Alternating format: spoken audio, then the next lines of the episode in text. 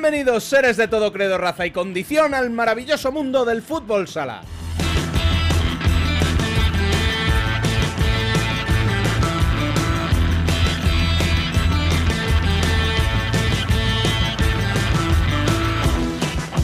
Parecía que no, pero vuelve el fútbol sala, vuelve la competición y volvemos nosotros como cada martes a traeros toda la actualidad.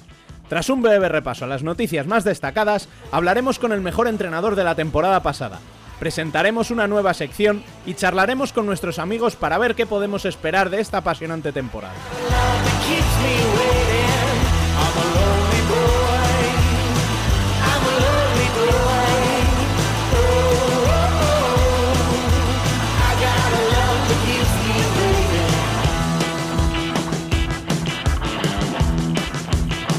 También volverá el futsal femenino, el mejor futsal internacional, y pondremos el broche de oro al programa con la columna.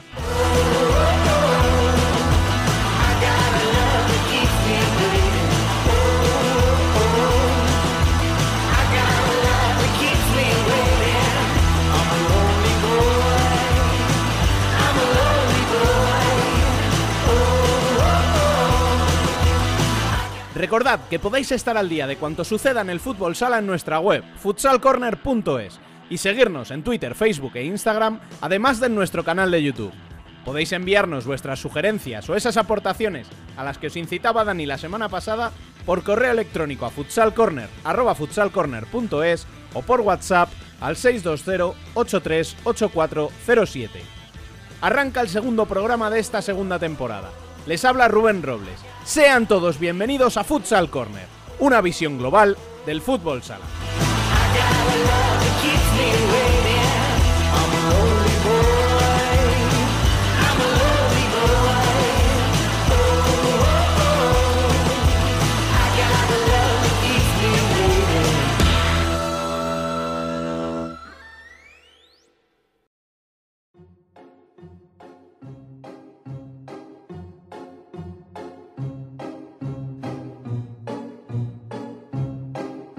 Las noticias. I'm sitting here in the boring room. It's just another rainy Sunday afternoon. I'm wasting my time, I got nothing to do. I'm hanging around, I'm waiting for you, but nothing ever happens. And I wonder. Acabaron los amistosos de pretemporada y llega la hora de la verdad. Tras dos meses de incertidumbre y sin competición oficial, parece que por fin disfrutaremos de fútbol sala en primera división. Recordamos que tanto la segunda como el femenino comenzará dos semanas después. Y para disfrutar del mejor deporte, nada menos que dos duelos entre equipos punteros. Movistar Inter visitará la Salobreja el próximo sábado día 3 a las 6 y media, mientras que el Pozo será anfitrión del apasionante duelo ante Valdepeñas el mismo día a las 12 del mediodía podremos disfrutar de uno de los seis derbis andaluces que tenemos este año, el debutante Betis ante Córdoba o un duelo entre outsiders como son Rivera e Industria.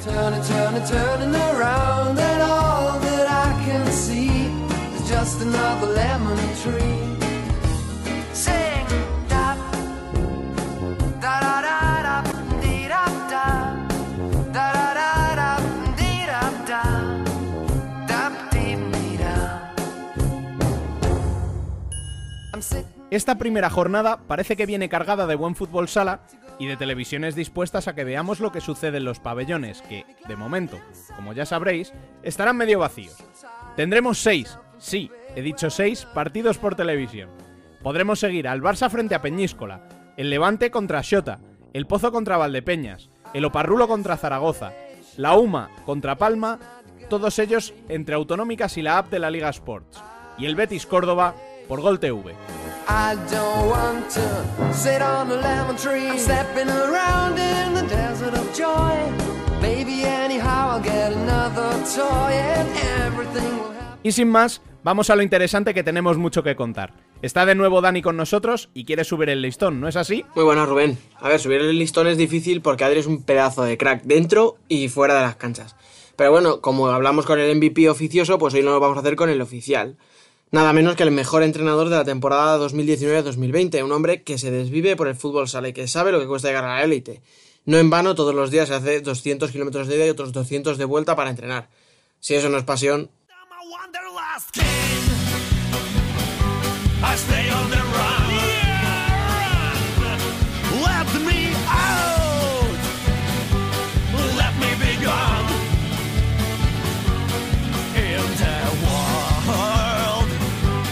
Hoy nos tomamos un café con David Ramos.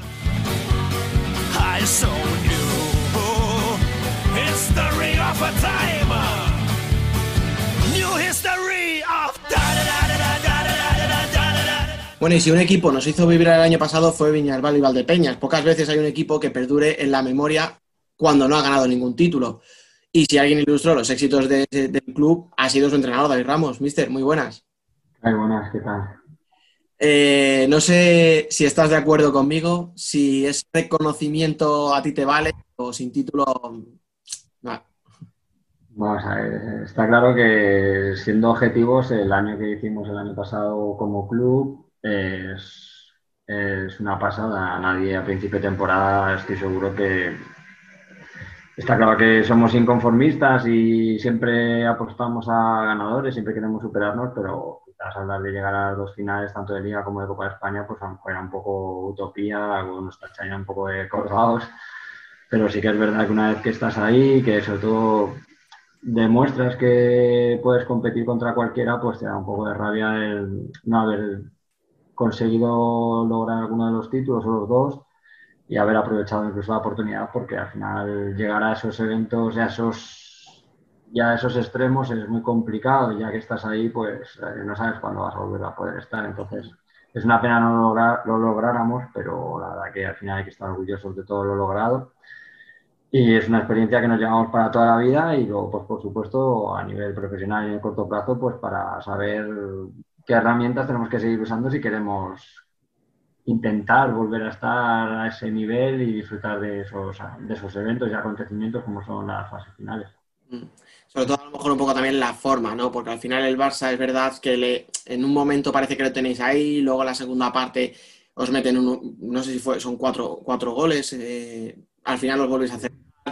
Y ya el partido interno, digamos, claro, que al final es por la norma aquella de los empates la que os deja fuera. Entonces, bueno, a lo mejor supongo que por eso fastidia un poco más y no se saborea tanto el subcampeonato.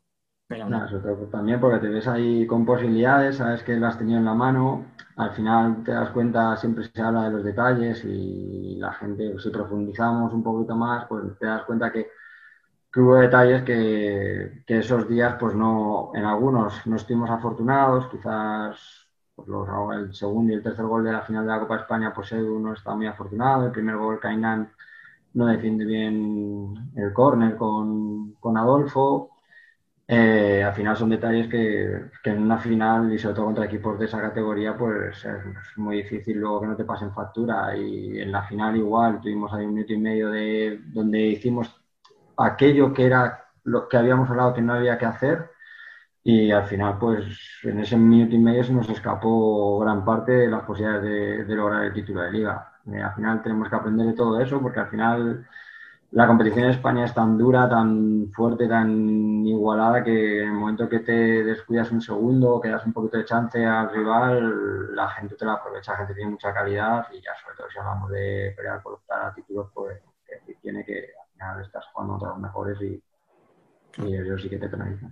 Claro, a ver, al final también no hay que perder la perspectiva, es que lleváis, este va a ser el tercer año del equipo y tú no llevas ni siquiera dos temporadas completas que al final a lo mejor nos hemos vuelto un poco locos también, no exigiéndoos un título, pero diciendo, qué pena, hombre, sí, qué pena, pero es que el mérito que habéis tenido este año es, es, es excesivo, casi. Bueno, al final también es un poco lo que estábamos hablando antes, al final eh, es un orgullo también para nosotros que la gente nos se haya quedado con nosotros, la hayamos llegado y luego por otro lado haya valorado también nuestro esfuerzo y encima haya reconocido nuestra valía.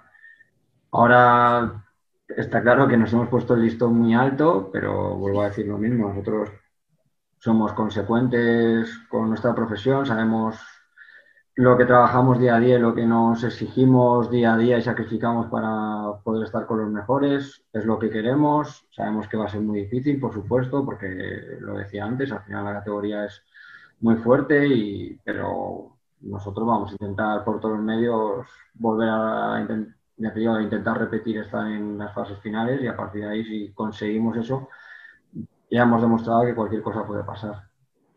Ahora te voy a preguntar por ese listón y por estos objetivos que ya me estás comentando para, para la próxima temporada, pero ya para cerrar el, el curso es que la semana pasada eh, hablábamos con Adri que yo le decía, bueno, a ver, no te han dado el título, pero para mucha afición eres...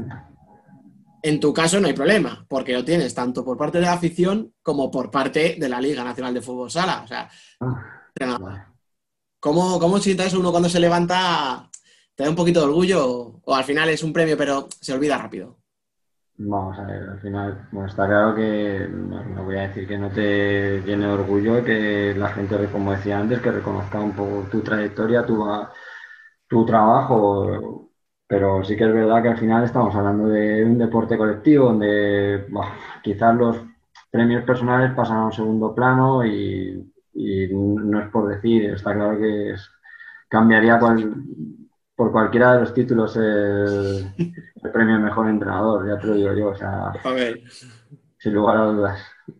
no me sorprendería lo contrario, ¿eh? No me imagino a nadie diciendo... No, ya, pero es así, o sea, es que No, sí, la sí, verdad sí. es que, mira, muchas veces hablamos porque surgen, eh, al final estamos todo el rato hablando de fútbol sala y muchas veces surgen comparativas que ya pues, a, nuestro nivel pues ya asociamos a las finales. Y cuando hablamos en el grupo de este detalle, tenerlo presente, tal, muchas veces hacemos referencia pa- tanto para bien para aprender del acierto como para mal para aprender del error de lo que nos hemos encontrado ahí. Y muchas veces pues incluso entre nosotros hablamos y nos tiramos de los pelos porque nos da rabia, porque, porque sabemos que es muy difícil y que, que llegar hasta ahí ya era un premio espectacular, pero todos nos hemos quedado con un poquito con esa sabor agridulce de no haber conseguido alguno de los títulos, pero vamos, ha estado muy bien, está claro. Es- eso sí, no, sin duda. penalizar más el tema.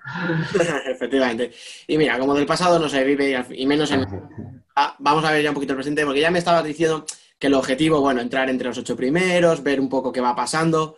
Nosotros ahora vamos a grabar un debate y nos encanta, ya sabes, antes de empezar la temporada, que si favoritos, que si tal. Si alguno decimos que Valdepeñas es favorito, tú, tú si pudieras entrar, ¿qué le dirías? Yo creo que no. Al final es una opinión personal, está claro, es tan respetable como otras.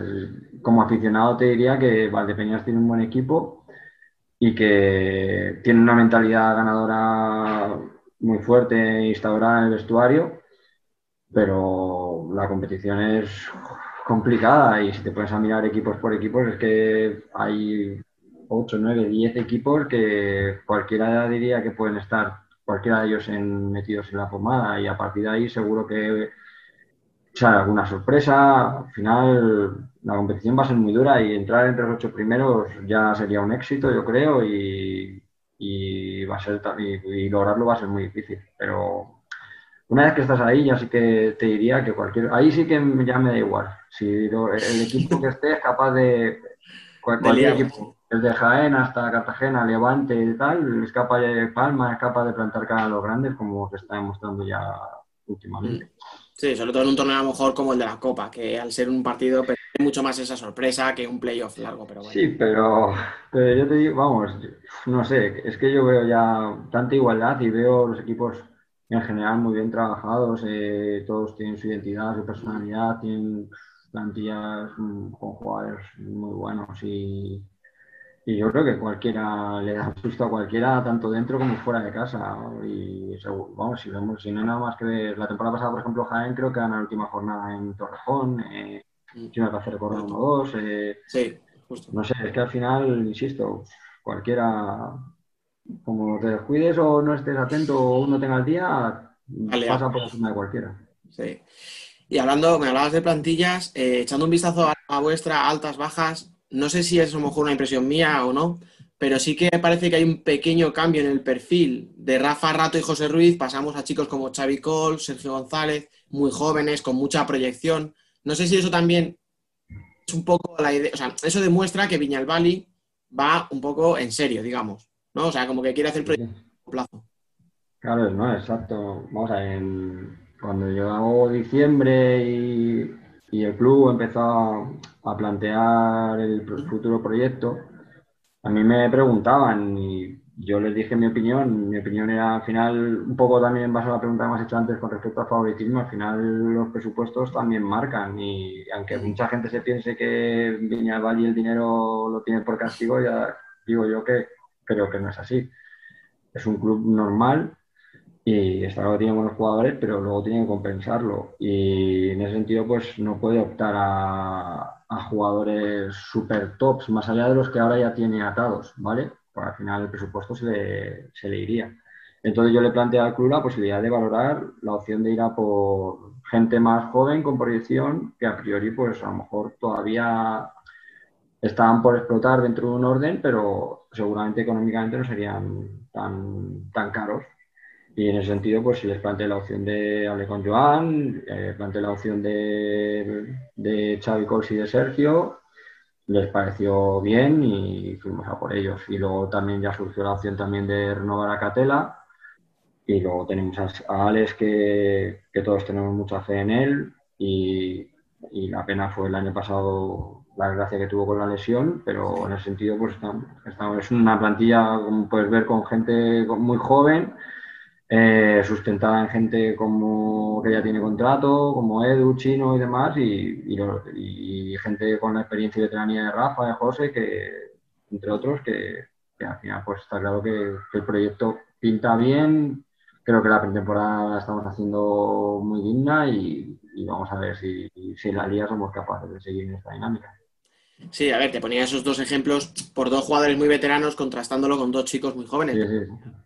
Analizando la plantilla, tienes eh, una parte de veteranía, tenéis, chicos que han llegado, o sea, que vienen desde segunda con vosotros como Dani Santos o desde segunda B como Coro. Luego tenías a Edu, que ahora todos decimos que es un porterazo, pero era el suplente en Sota y prácticamente jugaba. O sea, que también hay que tener acierto en esos fichajes. Entonces. ¿hasta qué parte de responsabilidad te sientes tuya?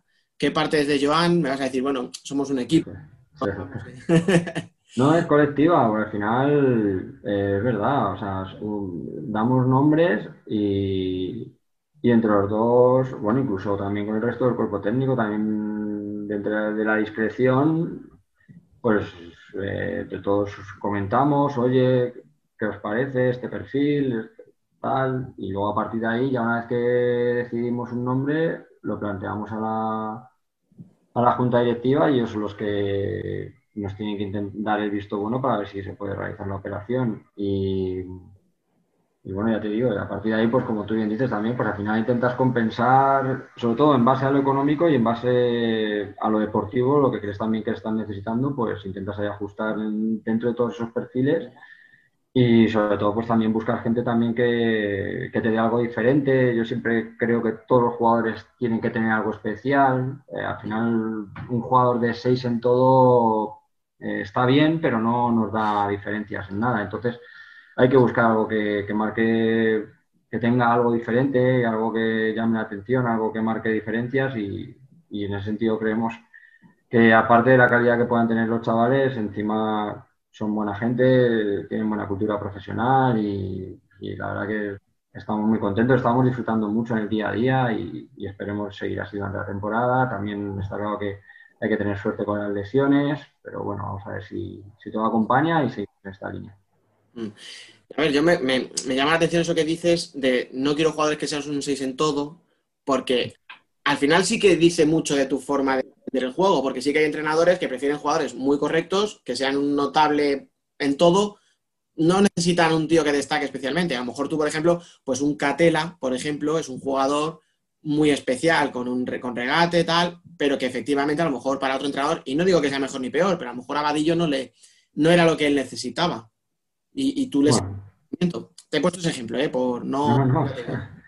No, bueno, al final, yo- bueno, hace poco leí una frase que decía que, que, que Larry Bird comentaba que no le gustaban los jugadores que hacían todo lo que él, que no le gustaban los jugadores que no le hacían caso, pero tampoco le gustaban los jugadores que le hacían siempre caso. Entonces, al final, tienes que buscar eso. Al final también el juego es tan imprevisible que al final tienes que dejar que los chavales también Mm.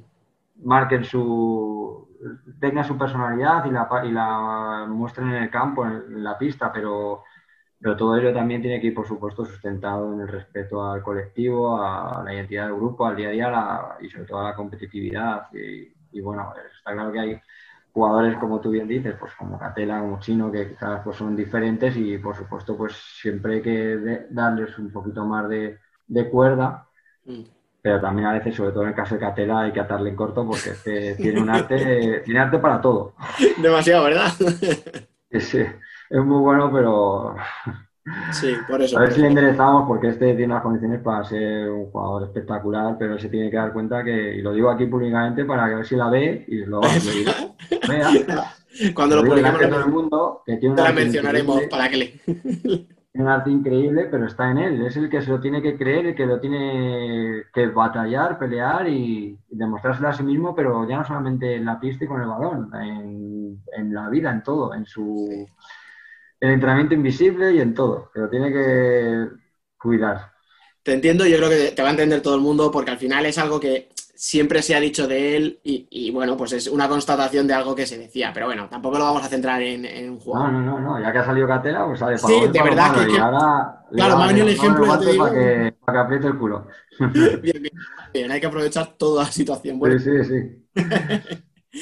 Y, y así, para ya cerrar el tema de plantilla, no voy a contar tus primeros seis meses porque al final llega una plantilla hecha, tienes que intentar salvar al club que estaba en una posición muy, muy jodida, pero ya es el segundo año completo el que vas a empezar ahora, ya tienes la plantilla que realmente deseas, dentro de las limitaciones obviamente presupuestarias y tal, pero ¿está donde queríais estar?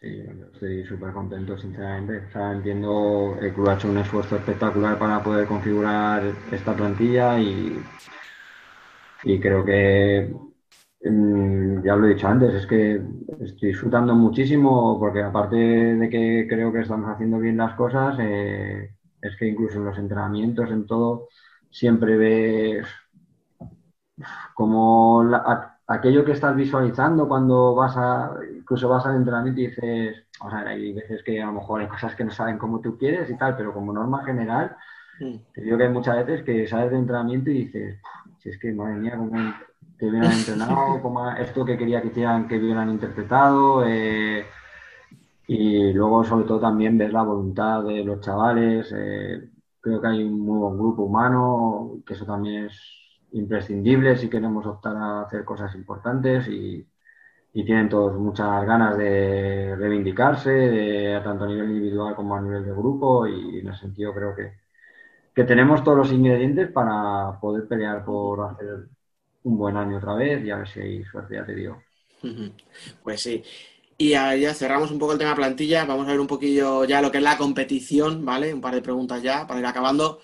Eh, antes de entrar en lo que es la competición ya, ese partido contra el Pozo, etcétera, eh, ¿cómo, no sé, cómo has vivido toda este, esta pretemporada, todos estos vaivenes, que si liga por aquí, que si federación, que si ahora el CSD, que si el famoso protocolo?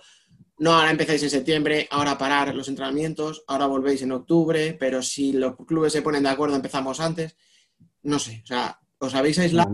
Yo te lo digo sinceramente, a mí me da igual. Yo ya estoy cansado de la guerra esta entre Liga Nacional, Federación Española de Fútbol. Yo no soy ni de unos ni de otros, conozco a unos y conozco a otros. Eh, está claro que hay cosas que no se han hecho bien por un lado en su día y cosas que los que están ahora pues también tienen que mejorar. Y, pero lo- yo me gustaría, que sé que es imposible, o creo que es imposible, es que fuesen de la mano.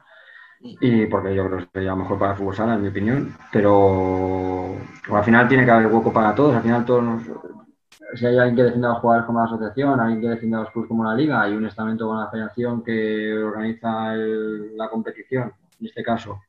Pues si entre todos estuviesen dentro de las pequeñas discusiones que pudiese haber por diferentes temas, pues estuviesen alineados, seguro que iríamos más deprisa y mucho mejor. Eh, esto es una opinión personal, ¿vale? Sí, A sí, partir no. de ahí, pues espero que espero que la federación, pues creo que tiene el listón muy alto y tiene que implicarse para hacer bien las cosas con el fútbol sala. No nos tiene que para nada, no, creo que no es el caso, ¿vale? Pero para nada nos tiene que tener ahí como el El hermano pequeño, ¿no? pequeño, ¿sabes? O el hermano pequeño, exacto, eh, y nos tiene que tratar con el respeto que creo que nos hemos ganado eh, y con la repercusión que creo que en cierto modo tenemos y porque al final creo que la tenemos. Y de hecho, nada más que ver todos los pabellones, la mayoría de los pabellones como están habitualmente y, bueno, yo no te voy a decir en Valdepeñas con la fiebre que hay por el fútbol sala, pero, pero bueno, Eh, más allá de todo esto, espero que, que ya una vez que podamos arrancar, pues se olviden de, entre comillas, el sálvame este que hay entre unos y otros y podamos eh, empezar a remar todos hacia en la misma dirección y, hacer que el fútbol sala de, que hablar para bien, que es lo que todos queremos, y no estar con estos chau chau. Y bueno, ya está. Ojalá. Son cosas que tienen que resolver la gente de arriba, que las tienen que resolver entre ellos y que las arreglen o no, o como sea, pero que a los demás nos dejen disfrutar de nuestro deporte en condiciones y que el COVID no sea una excusa. Que el COVID es una puta mierda, hablando claro, pero, pero que no sea la excusa. Ya, ya, a ver, al final, si es que lo que tú dices es lo que hemos pedido toda la afición y lo que decíamos todos, ponernos de acuerdo, arreglarlo, lo que queremos es el deporte y lo que queremos es jugar, ya. Y ahora por fin, ya por fin vamos a poder jugar, ya por fin hay calendario, ya sabemos contra quién empezáis, cómo... Nada, no, no, no me digas eso de jugar contra todos, da igual dónde empezar. No es lo mismo empezar en casa, con todos los respetos, contra un UMA que acaba de ascender, que empezar en el Palacio de los Deportes de Murcia. Bueno, pues mira, nos ha tocado y empezamos ahí con, con glamour. No, no vas a salir de eso, ¿verdad? No, con, o sea, por ello, con glamour y ya está. Ya hace poco hemos jugado allí y tenemos una experiencia positiva y, y creo que, aunque fue un partido amistoso, nada, ninguno de los dos queríamos perder. Está claro que sea un partido diferente porque al final ya es un partido de liga donde seguramente pues ni Diego ni nosotros, entre comillas, hagamos pruebas. Iremos ya con lo mejor ya por todas y a partir de ahí, pues bueno, esperemos eh, otra vez volvernos co- como nos volvimos hace unas semanas y, y podamos sacar los tres puntos porque porque hay que jugar contra todos y hay que y todos los puntos, y to- y todos los puntos valen lo mismo. Así que Toda la a ver victoria qué- son tres, sí, eso es verdad. antes a lo mejor en otro momento joder no lo digo con toda la humildad del mundo sí que está ganar en Murcia es muy difícil. Pero creo que nos hemos de ganar el derecho a poder plantearnos que podemos ganar y sabemos que va a ser muy difícil, que vamos a tener que estar muy acertados, pero, pero no tenemos, ya siempre lo he dicho, el año pasado lo decía y no lo voy a decir, dejar de decir ahora. Nosotros no tenemos miedo a nadie, tenemos respeto a todo el mundo, pero miedo a nadie y vamos a ir a por todas, por supuesto. Mm, Me parece bien, me parece bien. Correcto. Pero eh, al final, esto es un partido, como tú dices, ¿eres entrenador de plantearte retos, digamos, a corto plazo? Me explico. Sí. Eh, pues chicos, los tres primeros en casa hay que sacarlos sí o sí. Eh, los dos primeros partidos se tienen que ganar a muerte. O no, mira, yo lo que quiero es, cuando acabe la jornada 17, ¿no? Será este año, que entre los ocho primeros y me da igual cómo lo consigamos. No, pero ni una cosa ni otra, yo soy del, del día a día. Partido a partido. Sí, sí. Antes de que viniera el Cholo, yo me acuerdo que estaba en, en Atleti, eh, yo estaba en Porteano y yo ya hablaba del día a día, o sea que yo creo que él se copió de mí, así que... No, en serio, yo soy más partidario de, al final, antes muchas veces, me acuerdo hace años, a la gente hablaba de microciclos, tal, vamos a ver esta fase, cómo llegamos, o tenemos que plantearnos estar aquí en este momento. Quizás a lo mejor los equipos grandes sí que, pues que a priori sí que, entre comillas, lo más normal es que no fallen a los grandes eventos, pero los equipos creo como nosotros, que tenemos que conseguir las cosas desde cada, desde el día a día, desde cada jornada, creo que no podemos permitirnos el lujo de, de De mirar tirar más allá, ¿no? ninguna semana. Entonces, creo que hay que ser constantes, hay que ir trabajando en pos de, de que cada jornada hay que sumar los tres puntos que correspondan y, y luego pues intentar, como tú dices, al final de la jornada 17 y de la 34, pues poder estar entre los ocho primeros, por supuesto, en, en nuestro caso, que es lo que queremos. Perfecto, pues luego, mira, me voy a quedar con eso porque al final es un objetivo claro que todos tenemos. Algunos pensamos que el objetivo es un poquito más arriba, pero me vas a decir, no, ya me lo has dicho, sí, porque ahora en un debate, entonces es que- no voy a ser cínico. Al final, joder, yo no es, es que yo creo que quitar un título a los grandes es muy difícil. Y No, no, ojo. Barça, Barça, Inter, Pozo y ahora llega y Palma, que yo creo que ya hace tiempo que ha dejado de ser una alternativa. Eh, o sea, ya se ha puesto, se asienta en su mesa.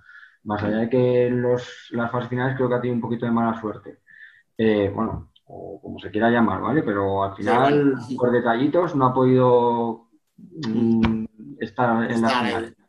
Eh, Cartagena, que decir, Levante, Jaén sigue manteniendo el bloque y el bloque que tiene Jaén es espectacular. Y luego a partir de ahí incluso eh, se ha reforzado bastante bien. eh, y luego hay equipos como Industria Zaragoza, etc., que es que yo qué sé, puede, puede pasar de todo. Entonces, creo que ganar, o sea, ganar un meterte ya creo que es la leche y ya ganar un título, pues apaga y vámonos, ¿sabes? Pero, pero bueno, Mm. vamos a ir paso a paso. Poco a poco, poco a poco, poco a poco, que no, está- no hemos empezado todavía y ya es demasiado pronto para... ¿no? Bastante veo aquí ya en Valdepeñas con la afición que, madre mía. Eso se apretan, ¿no? Oh, aquí, aquí da igual el partido que juegues, no te permiten relajarte ni un segundo, todo hay que ganar ya siempre. Hombre, Eh, vale, que había que ganar, había que ganar siempre, pero Eh, claro, es que es que muy bonito acostumbrarse al caviar, o sea, sí, sí, sí, tope. aprietan, aprietan mucho, eh, aprietan. Pero bueno, bienvenido es, eh, que esto también nos hace Sí, ¿no? mejores. ayuda, al final ayuda esa presión, esa presión bien entendida, yo creo que puede ayudar un poquito también, ¿no?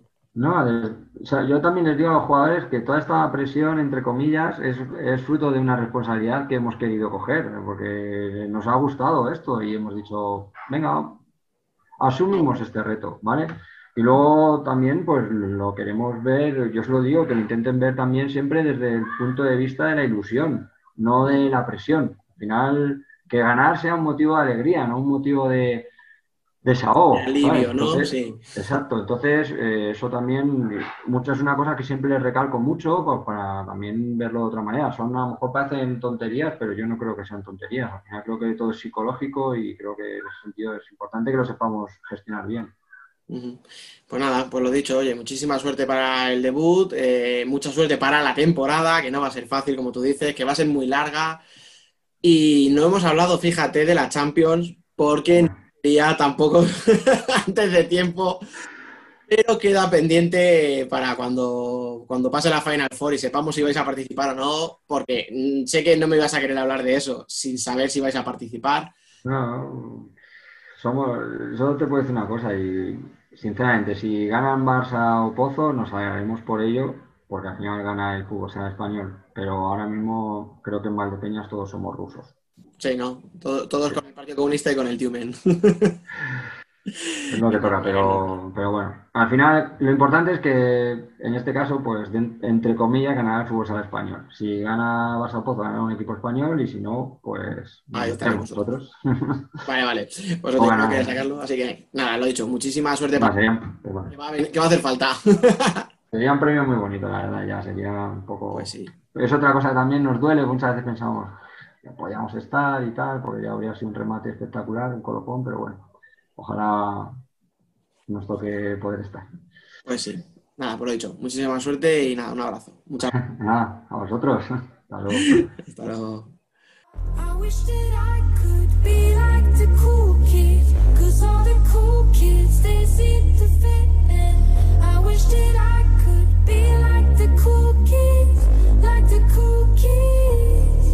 Futsal de plata.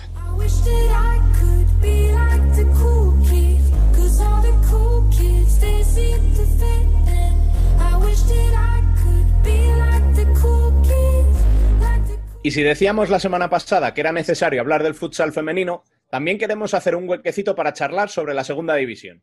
Y nadie mejor para ver cómo se han reforzado los equipos y qué esperamos de ellos que uno de sus participantes como es Nano Modrego. Bueno, y Dani, que ya sabemos que le gusta hablar.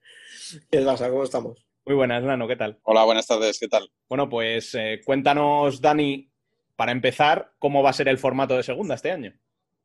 A ver, sí, porque yo estoy aquí como, como un mero notario. O sea, yo solo voy a explicar el formato de competición porque varía bastante de como veníamos conociendo en los últimos años.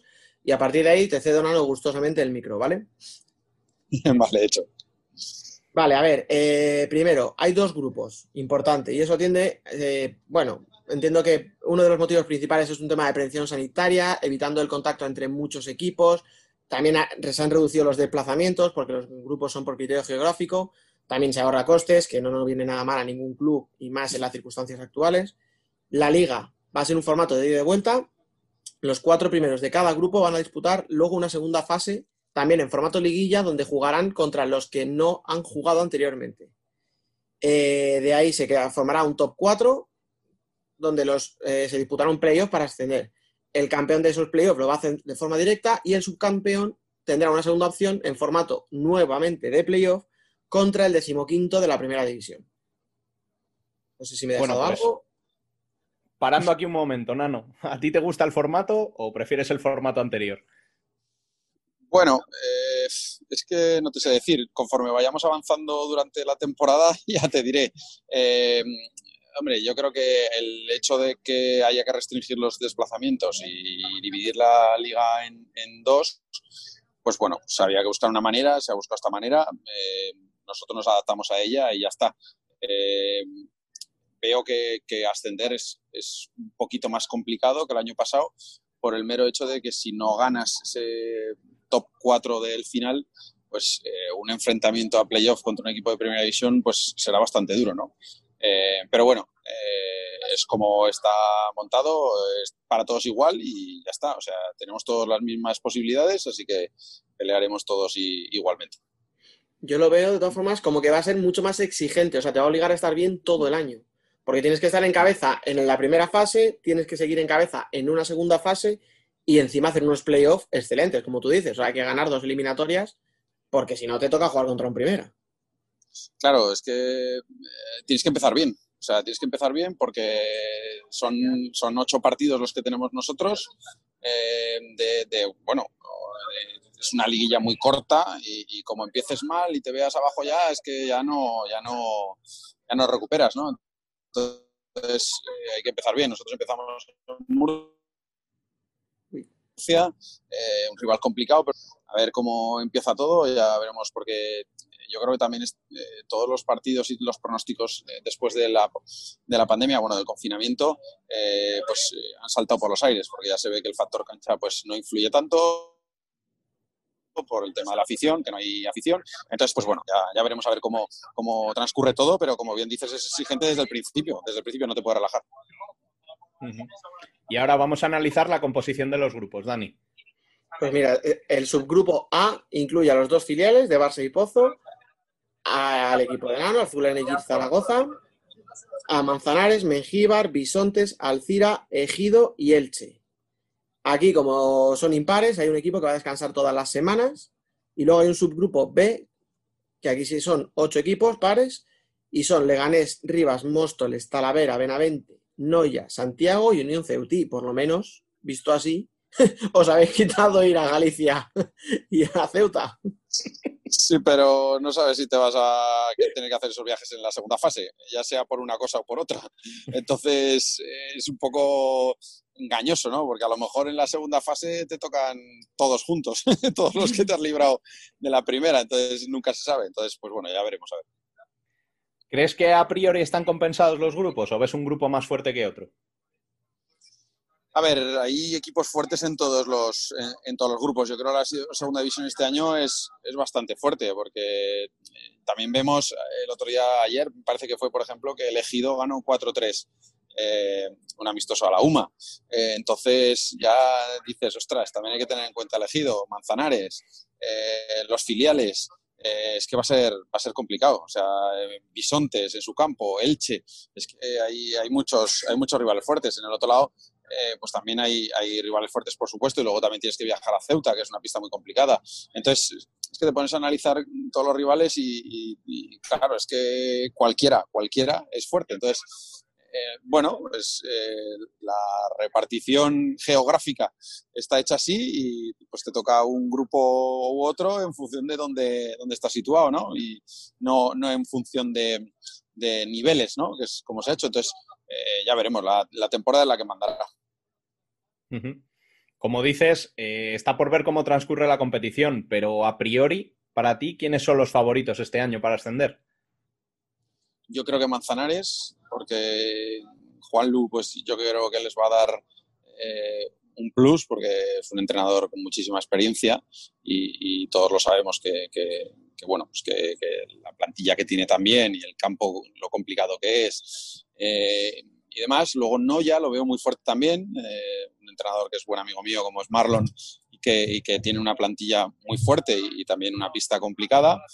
Pero luego siempre hay equipos eh, por ahí que pueden, ya te digo, que pueden ser la sorpresa Leganés, eh, puede ser eh, la sorpresa elegido, eh, podemos ser la sorpresa nosotros, ¿por qué no? Entonces, eh, no sé, hay, hay bastantes equipos fuertes en, en- ambos grupos, entonces ya veremos a ver. Pero vamos, a priori yo me quedaría con, con esos dos, Manzanares y Noya. Y ya por último, ¿qué jugadores nos recomendarías que siguiéramos a esos que, que seguimos la segunda a lo justo? Para los que vamos a seguir la segunda más este año, pues Eh, el tema de los filiales es siempre una incógnita porque siempre sacan eh, jugadores eh, con muchísimo futuro y siempre habrá hay jugadores que, vamos que, marcarán diferencia, yo creo. Yo creo que Chus López de Manzanares es, es un jugador a seguir y muy a tener en cuenta. Eh, en Elche también otro jugador como Kiwi, pues que también es otro jugador de los que marcan diferencias. En Noya hay, hay jugadores importantes como David Palmas, que, es, un buen amigo mío y. Eh, eh, yo creo que podrías decir jugadores de, de to- de todos los equipos, ¿no? También yo tengo que empezar a, a- conocer más a fondo todas las plantillas, porque claro, de, de conocerte y de hacer un scouting de todas las plantillas de primera división, ahora entre todos los cambios que ha habido y, y todos los equipos, eh, también eh, Benavente con Charlie, ¿no? Charlie Muñiz, que también es otro buen amigo, también otro jugador que también va a marcar diferencias seguramente también, que, que tampoco me quiero olvidar de él. Y bueno, pues hay jugadores a seguir en, en muchos equipos. Yo creo que va a ser una segunda división muy atractiva. Y dentro de tu club, ¿a quién pondrías así como que le pongamos el ojo? Hombre, nosotros tenemos un, bloque muy compacto, ¿no? Y, ya sabéis todos los nombres eh, que, se conocen en el club, ¿no? Como eh, Trasovares, Carlos García, Juan Muniesa, ¿no? Esos son los... Pero yo especialmente hay un chaval que, que creo que va a dar mucho de hablar, que hablar, que acaba, cumplió ayer 18 años, que es un chaval que está en el juvenil que se llama Nogueras, chaval zurdo que tiene una pinta espectacular, tiene una pinta que, que de hecho ya viaja con nosotros y, y de hecho hasta los propios jugadores importantes del equipo hemos pedido que, que venga a los partidos, que venga a los amistosos porque se lo está ganando en el día a día en los entrenamientos y porque es un chico que tiene otra pasta y, y yo creo que este chico vamos a tenerlo en cuenta porque aparte nosotros solo tenemos, eh, además de Nogueras solo tenemos a Aitor o Zurdo, entonces eh, Nogueras eh, yo creo que este año nos puede hacer muchísima falta. Es un chico con 18 años que ya sabe competir y, yo creo que, ojalá tenga la suerte que, merece y, y pueda dar mucho que hablar en el fútbol sala. Bueno, pues muchas gracias eh, por comentarnos este poquito sobre la segunda. Durante el año seguiremos hablando de ella, especialmente con protagonistas, y te esperamos ahora en un poquito en el debate. A ti, Dani, que te pelen. Ahora nos vemos, que, que te apuntas a todas, macho. Pero Esto si no puede que, ser. eh, que- que no sabéis hacer nada sin mí, yo tengo que estar aquí. Venga, seguimos. Alma mater. Ahí, ahí. tenía de verte y por fin estás aquí conmigo. Mis cinco sentidos están de fiesta.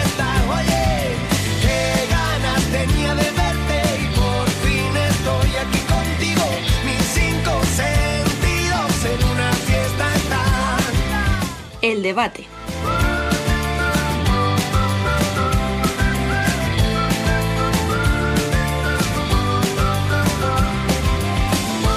Tras analizar la segunda, llega la hora del debate. Y para ello contamos con un trío de lujo que acompañarán a Dani y a Bielizco, que ya está por aquí. Muy buenas. Muy buenas, ¿cómo va? Vamos a presentarles con los honores que se merecen. Ellos son Tony Torres, muy buenas. Hola, buenas tardes. ¿Qué tal ha ido el verano? Bueno, podría haber ido mejor, pero está bien también. También se viene por aquí, recién llegado desde Polonia, el gran Ignacio Casillas, muy buenas. Hola chicos, ¿qué tal? Buenas tardes. ¿Qué tal llevas el inicio de temporada? Bien, duro y cansado, pero bien.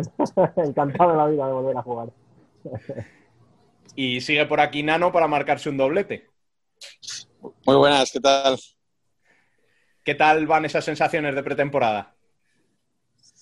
Pues bueno, ahora vamos de camino a Tudela a jugar ahora a las 8 y a ver qué tal, a ver qué tal. El otro día tuvimos, pues bueno, un partido complicado contra Sota, que la verdad es que fueron 28 minutos de muy buenas sensaciones, incluso nos pusimos por delante del marcador, pero a partir del minuto 28 que ellos nos metieron en un minuto tres goles, eh, literal, pues ahí nos vinimos un poco abajo, ¿no? Entonces bajamos un poco los brazos y ellos la verdad es que estuvieron muy bien, ¿no? Y luego como se vio también en el amistoso contra Sala 10, pues eh, Sota yo creo que este año también va a dar guerra. Entonces, pues bueno, hoy nosotros a seguir trabajando, a seguir acoplándonos y conociéndonos cada día más y, y ya está, no hay más, a trabajar. Bueno, pues vamos al lío, chicos.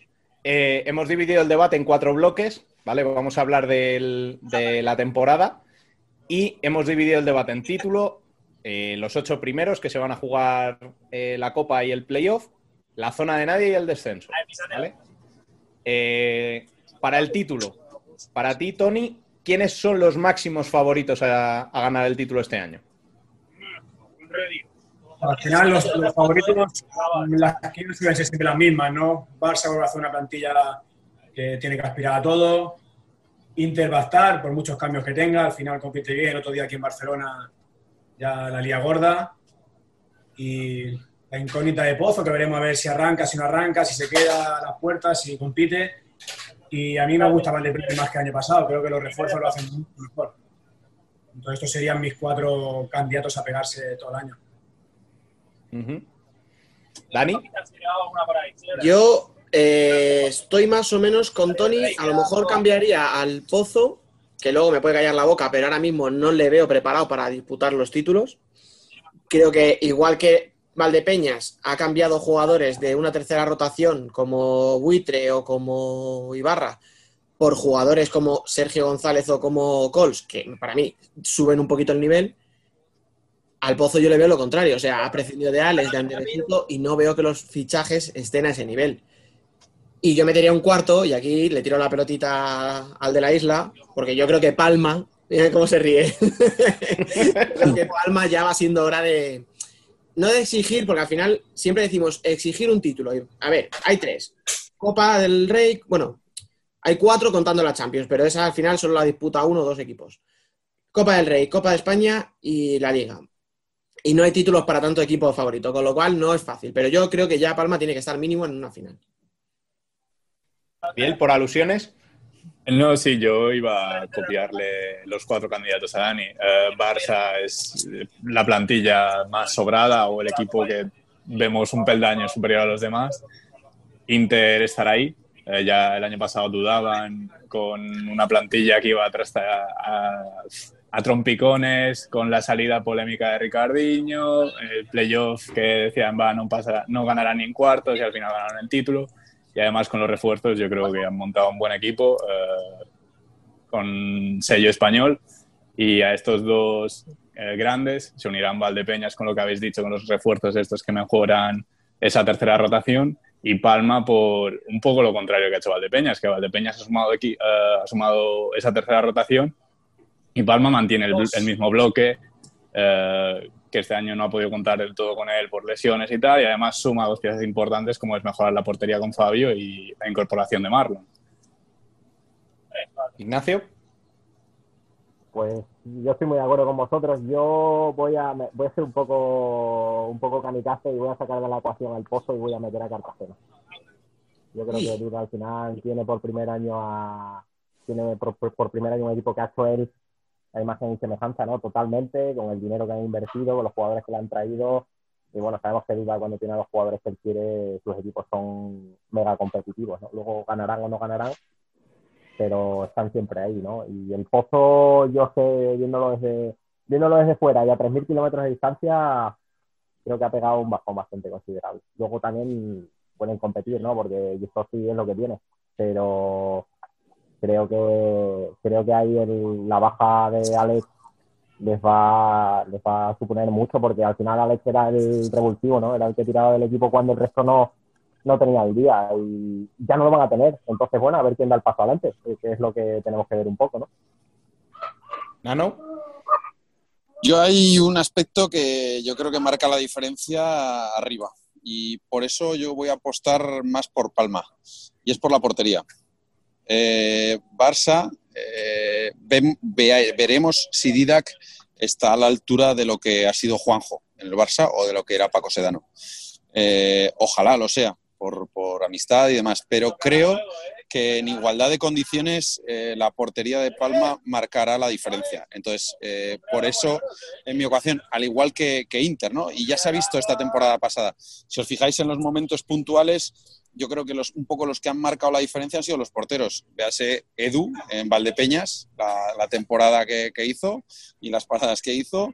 Juanjo en, en Barcelona y, y Jesús Herrero en los momentos clave en, eh, en playoff, ¿no? Y Alex, que, que tienen esa portería, tanto Jesús Herrero como Alex. Yo creo que Alex ya está muy, pero que muy maduro, ¿no? Entonces, yo creo que eso es lo que va a marcar un poco la portería. Quizá la portería del Barça no la veo tan, tan segura, que sí que es segura, obviamente, pero no la veo tan, tan segura como puede ser la portería de Palma o puede ser la portería de Inter o puede ser la, la portería de Valdepeñas. Pero tú has dicho Didac, ¿tú crees que va a ser titular Didac? A ver, que sabemos que luego rotarán los porteros, que a lo mejor acaba jugando cada uno 16 partidos o 18, porque yo viendo lo poco que jugaba Didac y viendo a, a Feisas todo lo que jugó, es que yo creo que puede ser Feisas el titular, ¿eh? Sí, pero ojo, eh, que la portería de Barça pesa, ¿eh? Y a ver, a ver, hombre, también Feisas es, es de la casa, ¿no? Y, y tampoco le pesará tanto la responsabilidad, al igual que Didac, tiene una portería de la casa.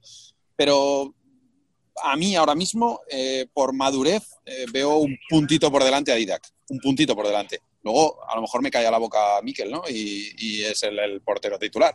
Pero vamos, a día de hoy, también por, lo, por el bagaje que lleva detrás a sus espaldas Didac, ¿no? De Jaén y las temporadas que lleva en el Barça. Y en Zaragoza. que, y recordad que Feisas el otro día contra Inter, el primer gol de Inter fue un fallo de bulto, ¿eh? bastante, bastante grueso. Que al final parece que las pretemporadas no cuentan, pero por ejemplo en el caso de los porteros, las pretemporadas son muy importantes para ganarse la confianza del entrenador y de los compañeros, y esos errores al final pesan. Hombre, a ver, yo creo que todos estamos de acuerdo que Feixas es un gran portero, que va a ser internacional de aquí a no mucho, pero yo creo que este año lo necesita de aprendizaje. Yo creo, eh, bajo, mi, bajo mi punto de vista, pero bueno. Sí, ¿no? Y, hacerse, hacerse a esa portería, porque eh, que no es fácil, que no es fácil porque eh, jugar con todos mis respetos en Santa Coloma, que, que, pues eso, que sabes que vas a ser el titular sí o sí, a, a saber, a jugar en la portería del Barça, que saber que si tienes un par de fallos al día siguiente vas al banquillo, es que eso influye mucho en la cabeza de los jugadores. Eh, yo lo que tengo muy claro es que el día de mañana, si fuese director deportivo, si fuese entrenador, si fuese presidente, para empezar a hacer un equipo, lo primero que quería ser el portero. Y si tengo que gastarme mucho presupuesto en el portero, me gasto primero en el portero. Porque es la clave. Es que en este deporte se ha visto que es la clave. Puedes tener muy buenos jugadores, que si, esos jugadores te marcan cinco goles, pero a ti te marcan siete, es que no sirve para nada. Eh, Y no digo que los siete sean culpa del portero, ¿eh? ojo. Pero, pero que, que- que- que yo lo, no, claro, pero que yo lo he visto, yo lo he vivido con Iván Bernat. A nosotros Iván Bernat nos ha salvado eh, al principio, cuando llegó. Luego nos ha metido en Copa de España, nos ha metido en playoff. Eh, es que era una realidad. Cuando, cuando el nivel está tan parejo, lo que marca la diferencia es la portería. Joder, Ignacio, te, te acaban de, te acaban de vender, macho, a los porteros como que sois aquí lo único importante, ¿eh? Te podrás quejar. No, no somos los únicos. A ver, ¿qué te voy a decir yo? Yo, yo estoy muy de acuerdo con Nano. Es que al final, en un deporte como este, en el que de media tienes 30, 35, 40 disparos, es que el porcentaje de acierto del portero es importantísimo. Es, es, es una realidad, o sea, es una estadística, ¿no? Es así. Yo de todas formas, estaba, fíjate que yo lo he metido en el cuarteto de favoritos, perdón, que voy a cambiarme un poco del tema. Es, es que estaba pensando Valdepeñas. El año pasado todos decíamos, Valdepeñas candidato al top 8 y resulta que acabó siendo candidato a los títulos. ¿No creéis que le pueda pesar un poquito esa responsabilidad o, o ese que ya le conocen, etcétera, ya saben lo que plantea David Ramos y se pueda caer? Y lo digo yo, que le he metido, ya os digo, entre los cuatro favoritos a los títulos, o sea, pero ¿no os parece que pueda sufrir un poquito el proceso inverso? Yo no lo Pero veo. sí, Tiene razón. no. Rafael, ¿eh? Rafael, Rafael siempre es un plus, ¿eh? Siempre es un plus. O sea, este año a lo mejor sí que eran la sorpresa y la princesa y lo que tú quieras, pero mm, ya en la final de Copa de España David Ramos dijo que el- ese papel le daba igual, que sí, que de hecho, o sea, terminó, ganaron las semifinales. Lo primero que dijo en la rueda de prensa fue que antes de que nadie le preguntara fue que él iba a la final a ganar, que no quería preguntas de si ya era un mérito llegar a la final nada. No habían hecho nada todavía. ganarla. Sí, sí. O sea que eso no creo que pase en Valdepeñas. No, no, y aparte por el tipo de jugadores que tiene. Hmm. Porque ahí hay jugadores que, que- que tienen el culo pelado, con todos mis respetos, y, y que, y que son ganadores, que no, no están empezando a, a- a- Hay jugadores que sí que están empezando, como Sergio González, Xavi Cols, que están empezando a, a realmente a, a competir a muy alto nivel, pero es que tienes otros jugadores ahí como José Ruiz, como Rafael Rato, eh, que, que- que, bueno, como Chino, que, que tienen una experiencia brutal. Eh, yo lo único que, que veo es que, y con todos mis respetos a Coro, que Edu no tenga un resfriado. Por ejemplo. Sí. A ver, hombre, claro, a ver, hablábamos de lo de las porterías. A ver, Edu es un porterazo, pero claro, es verdad que a lo mejor el suplente. Oye, que el propio Coro, yo me acuerdo que hablamos con él hace unos meses, él no lo admitía. Bueno, que él está ahí ya con su equipo de toda la vida, en primera, que ya era un lujo, o sea, creo que tampoco es decir, no sé, o sea, que que no es decir nada malo, es, es, es obvio. Joder, por ejemplo, Palma, o sea, lo que ha dicho Biel, la incorporación de Fabio me parece brutal. O sea, a mí me parece que Palma tiene la mejor portería de España. Como Sin duda. portería en conjunto. Tony, ¿tú cómo lo ves? ¿Ves? ¿Ves a Valdepeñas cayendo de ese top 4? Yo no lo creo. Te puede pasar que, que aparezca una lesión, parezca algo que no puedes controlar, ¿no? Pues yo qué sé, ahora va a ser la temporada más incierta del mundo, ¿no? Cuanto haya algún contagiado, se tenga que parar, todo esto te va a hacer cortar ritmo, va a ser complicado. Entonces, todo esto, igual que Valdepeña, va a tener que equilibrar los demás con ellos. Pero si tienes la suerte de pasado tú con las lesiones y el grupo compite, muy mal tiene que ir para no tener que estar ahí muy arriba.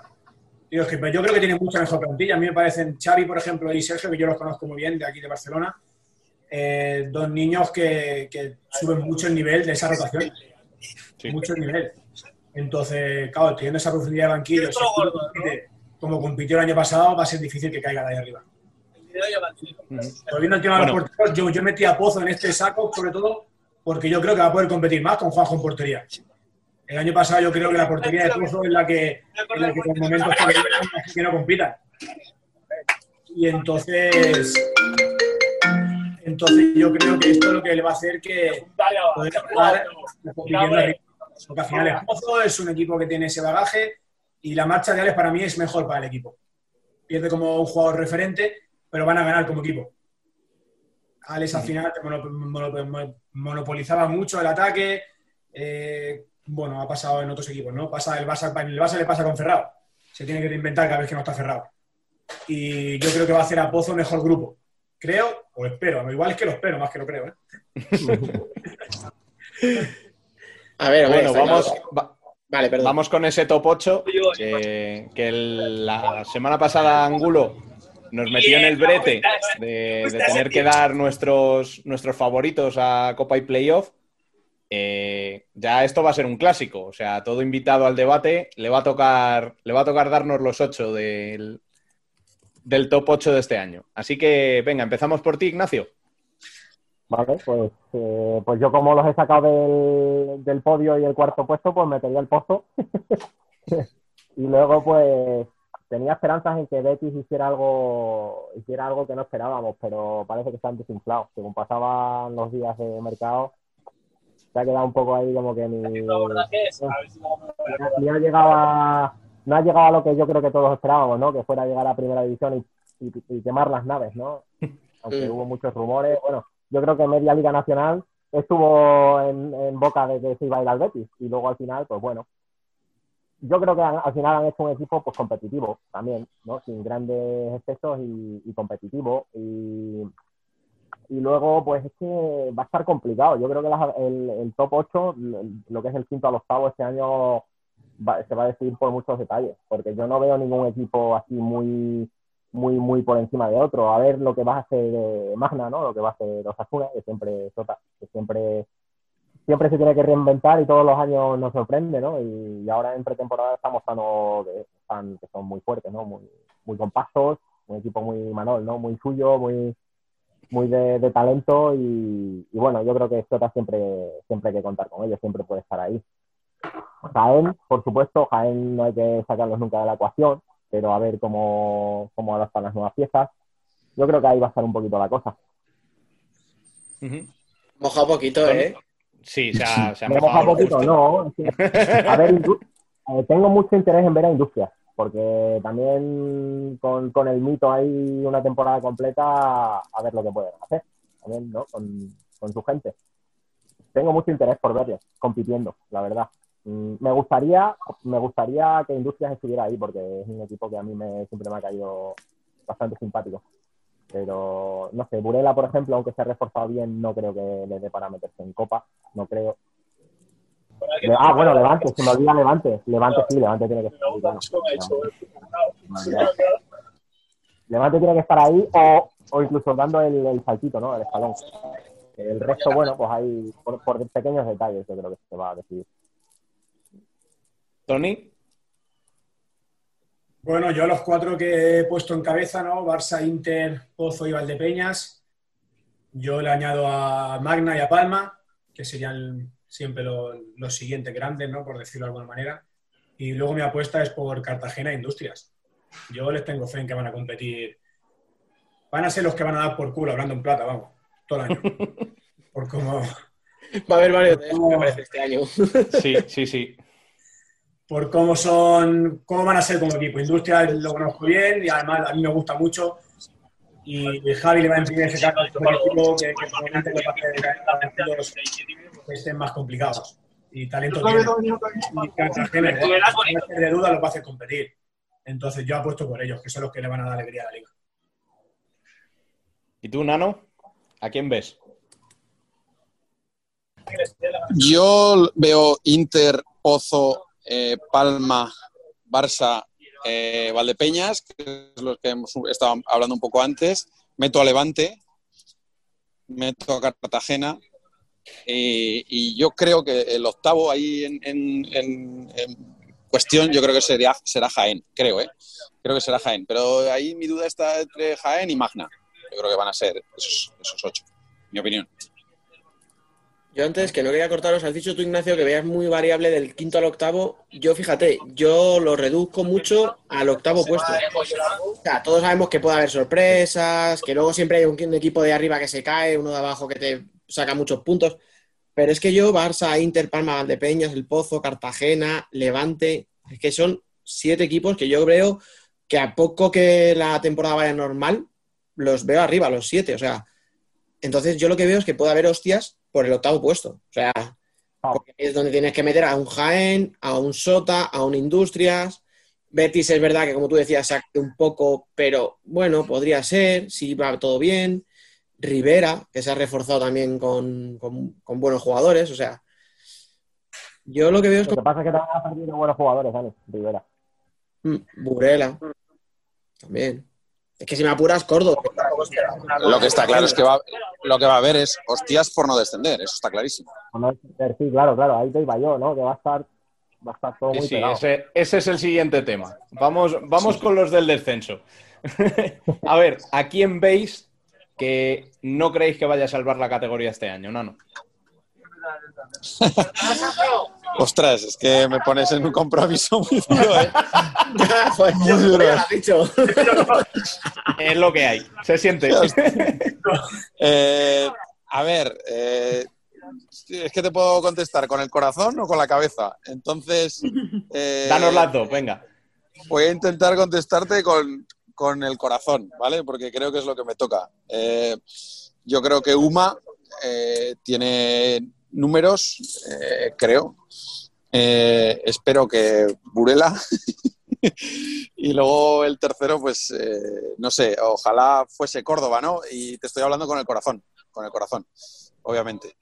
Porque con la cabeza, pues, pues a lo mejor te diría otras opciones, ¿no? Pero prefiero hablarte con el corazón y, y o- ojalá esos tres fueran los que estuvieran ahí, con todos mis respetos, pero porque quiero salvar al equipo de mi vida, obviamente. Pero tienen que ser cuatro, ¿no? Los que bajen, ¿no? Este año. Bueno, Hay, el hay cuarto otro en promociona, playoff, pero- sí, en O sea, promoción. escucha, fi- firmas promoción para Saladí. Sí, y ojalá no tengamos que jugarla contra ellos. Hostia, macho, no lo había pensado, pero joder, qué retorcido y qué bonito, ¿eh? Hostia, nos seríamos jodido. Pues ya sabes cómo es la ley de Murphy, basta que no lo quieras.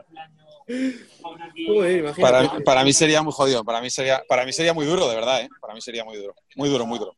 O sea, de todo corazón.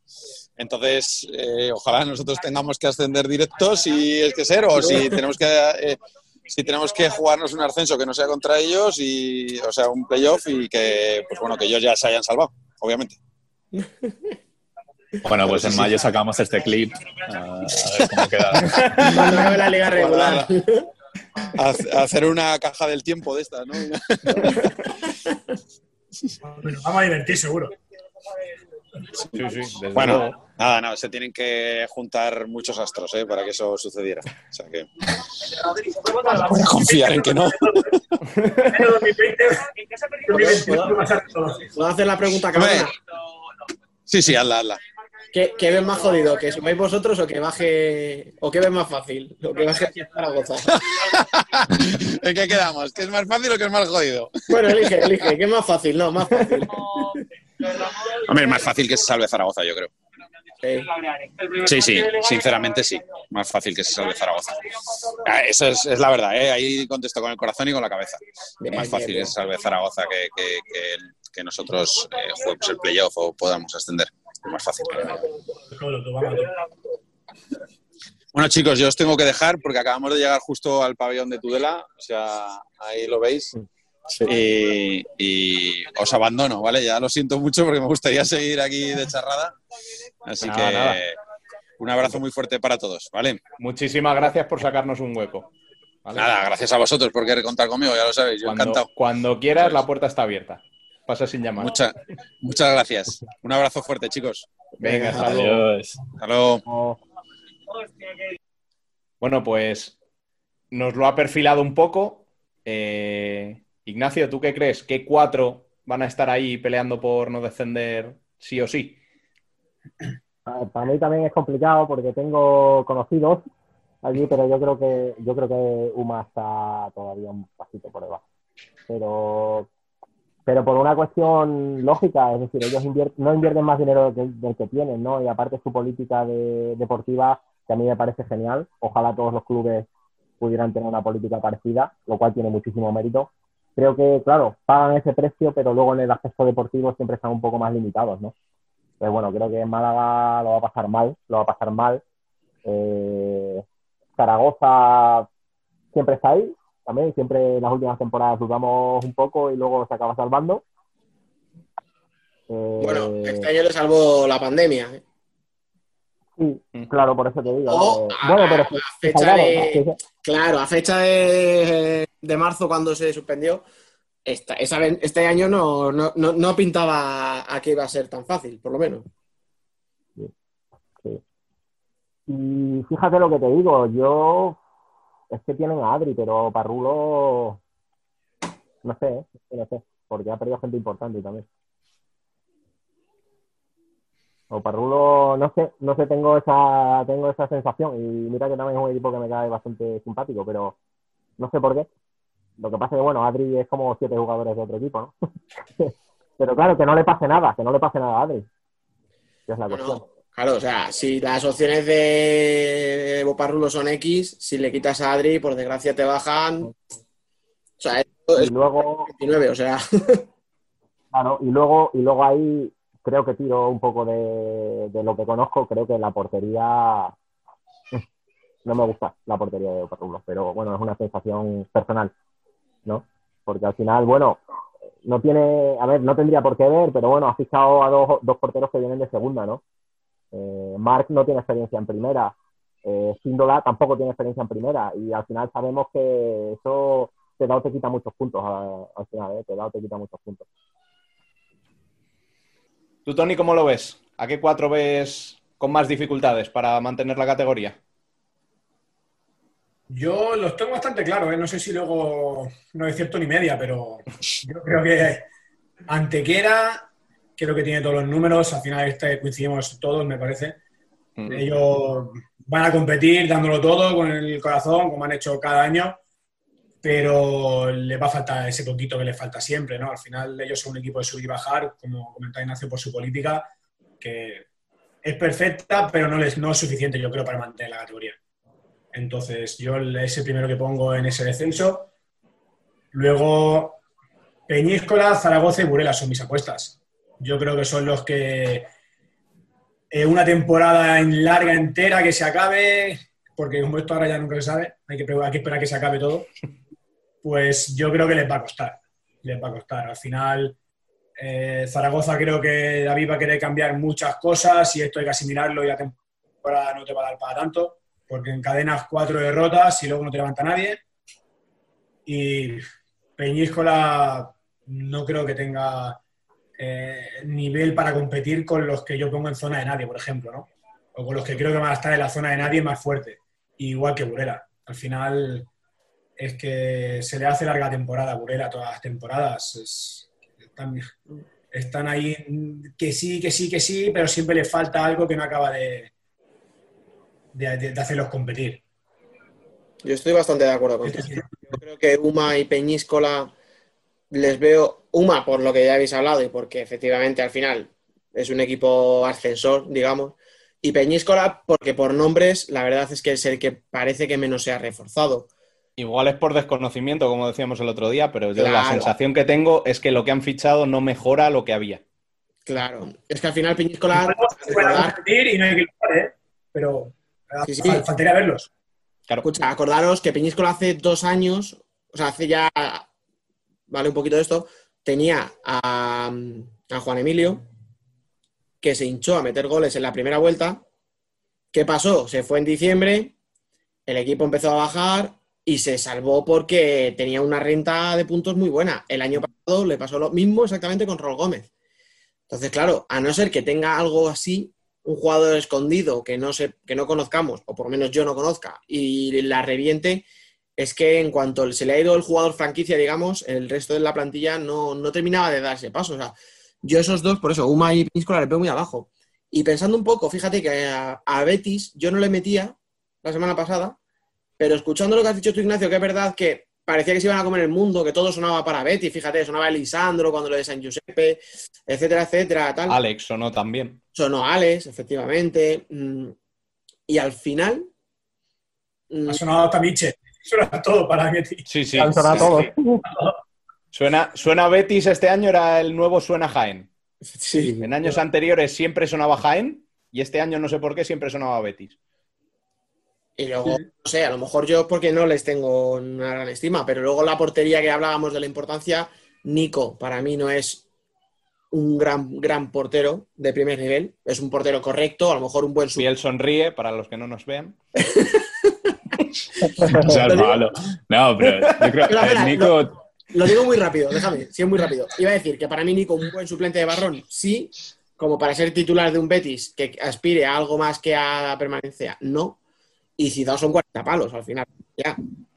Entonces yo ya veo que a lo mejor por ahí puede empezar un poco a, a bajar Betis. Y ahora ya sí, todo. Gabriel, por alusiones, otra vez. Eh, o sea, es que yo lo de Nico, o sea, también creo que no ha tenido suficiente confianza aquí porque era, o sea, obviamente Barrón va a jugar más o os vais a ir turnando. Es un portero de momentos, o sea, el mundial que, que ya es mirar muy atrás y es lo mismo que decimos de Girsot, si tiene un mundial. Eh, pero el mundial que hizo fue espectacular, o sea, el de Sarmiento, o sea, gran parte del mundial de Argentina es suyo. Y luego en momentos importantes, la eh, cuando Palma llegó a la final de la Copa del Rey, fue eh, por grandes momentos también de, de Sarmiento. No sé si siendo portero titular desde un primer momento y con suficientemente confianza, igual aquí nos calla la boca a todos y, y es ese valor añadido que tendrá Betis o, o seguirá en esta tónica de un partido bueno, dos malos o con esa irregularidad, que, que se le caracteriza. Puede aplicar lo que ha dicho Nano por arriba para la parte de abajo. Que ha sido, me ha parecido un comentario muy acertado el que ha hecho Nano, ¿no? Al final las porterías deciden por arriba y deciden por abajo. Y las porterías de abajo, tienes por ejemplo en Burela con 42 años, teniendo a Causa que tiene 23 o 24 años, está muy bien. Yo estoy harto de verlo aquí, es muy buen portero. Yo, a mí es una cosa que me saca mucho de ojo, me, no sé, es algo que no acabo de entender. Mira, de eso justo ahora que estás tú aquí, ¿ves? No se me había ocurrido preguntártelo a ti. No sé por qué. Porque yo llevo tiempo diciendo que yo creo que ya era la- el momento de que apostara Burela por Caluza. Digo, pero a lo mejor no lo he visto tanto como para poder opinar, pero yo tenía la sensación de que Edu ¿Por qué ha renovado? No sé. Para que haga de maestro, para que sea el profesor, digamos, para darle la portería a Caluza, porque es que lo que tú dices, Edu, hombre, pues lo mismo ya era momento de buscarle un recambio. Yo tenía, Dani, tenía informaciones de buena mano de que Edu se iba a retirar este año, si no hubiera salido el coronavirus, claro. Iba a ser su último año, la temporada pasada. No sé, quizá como se quedó la temporada media, pues bueno, ahora dice, bueno, pues aguanto un año más y, y acabo, ¿no? Como... Pero no sé, es que ese año más también puede ser una losa para Burela, ¿eh? Porque yo a Edu últimamente ya no lo he visto nada. Pero, pero esto no viene tampoco del año pasado. Es que Edu lleva dos, tres años que en primera ya no le da. En segunda le daba, pero en primera y eso al final, oye, te hace perder muchos puntos que luego te acuerdas de ellos. ¿Qué puede pesar más? ¿El hecho de que tu portero no sea un top, digamos, por no decir un portero malo, porque tampoco vamos a decir que Edu sea malo, ni mucho menos, pero que te falte un portero top, porque al final Burela arriba sí que se ha reforzado bien, o sea, que se ha reforzado con Pazos, con Quintela, mantienes a Matamoros que te las enchufa día sí día también, no sé, o sea, yo es que a Burela no sé si termino de verle ahí abajo del todo, por eso, porque al final se ha reforzado y ha firmado gol, que es lo que necesitaba. Javi Rodríguez. Sí, pero firmas gol, pero si te siguen metiendo goles, ¿qué es el problema? Yo creo que el problema de Burela es defensivo, más que de goles. Si encajara menos, igual le valía por los que le mete a Matamoros, no necesitaban las demás. O sea, un estilo parrulo, ¿no? Intentar mantener el partido en pocos goles y decidir con la dinamita que tienes arriba, ¿no? Claro, es que suena a Marategui, a cholismo, como decía antes, ¿no? Pero es que al final hay que ganar defendiendo. Pues si encajas 15, muy, muy bueno va a tener que ser arriba para ganar ese partido. Entonces, hay que, hay que estar fuerte atrás y empezar la portería. Entonces, claro, yo creo que, que pues, eso- bueno, ese, ese va a ser el punto de inflexión también con Oparulo, como decía antes Ignacio. ¿eh? Yo no creo que, que Oparrulo tenga nivel para que no se constipe el portero que va a tener que jugar. Para competir, para competir sin problemas. ¿eh? Vale, yo conozco a Mar, que es buen portero, ha estado aquí en Castelldefels, en Barcelona, es buen portero, pasó miedo en los playoffs de aquí de ascenso y, y, y la vio gorda y aún le salió bien que acabó en segunda división, pero al final el año pasado tampoco ha jugado en segunda. Y ahora se va a primera, Mm, sin experiencia de jugar en segunda todo un año, que encima no ha sido ni un año, ha sido un rato la temporada pasada. Pues tampoco la has jugado y, y como se te constipe, tú tengas que jugar, pues luego hay que estar a la altura. Y es complicado, por eso hay que ver, hay que ver cómo responden estos equipos que van a estar así, así. Son muy Yo a mí es lo único que me da esperanzas de, de Peñíscola, ¿eh? Que eso, en principio, lo tienen cubierto. Pero Molina, yo era un enamorado de Molina cuando estaba en Rivera, pero el Molina de Peñíscola no me recuerda en nada al que estaba en Rivera. Y no es Ya, pero como sabes lo que, de lo que es capaz, me... Ya, pero, pero es que llevo esperándole que haga eso dos años y no lo hace.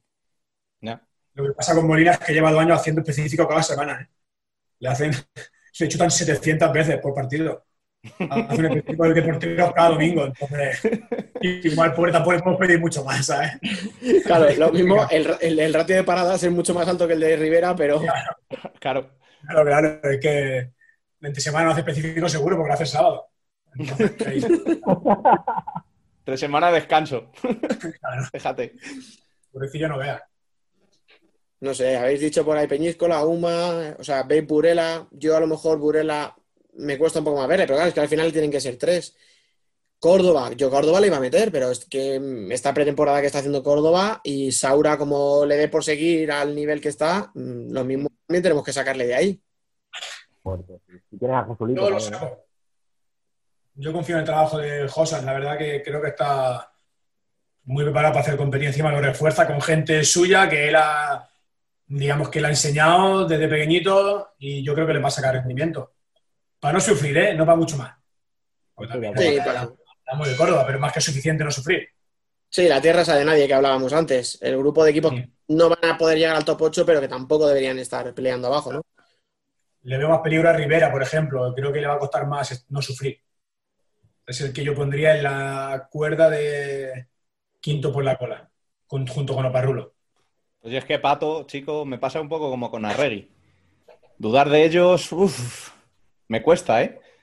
Pero es que necesita tiempo, ¿eh? Lo que, lo que, claro, lo que Pato pretende con sus jugadores necesita tiempo. Joder, eso pensábamos hace dos años y mira. Muchos cambios. Sí, claro. O sea, que- Yo a Rivera, a poco que vaya bien, yo le veo fuera de peligro. No voy a decir fácil, porque al final este año no va a ser fácil para casi nadie. O sea, incluso para esos siete que yo os decía que veo seguros en el top de arriba para playoff y copa, incluso a esos siete a la que se descuiden van a bajar bastante.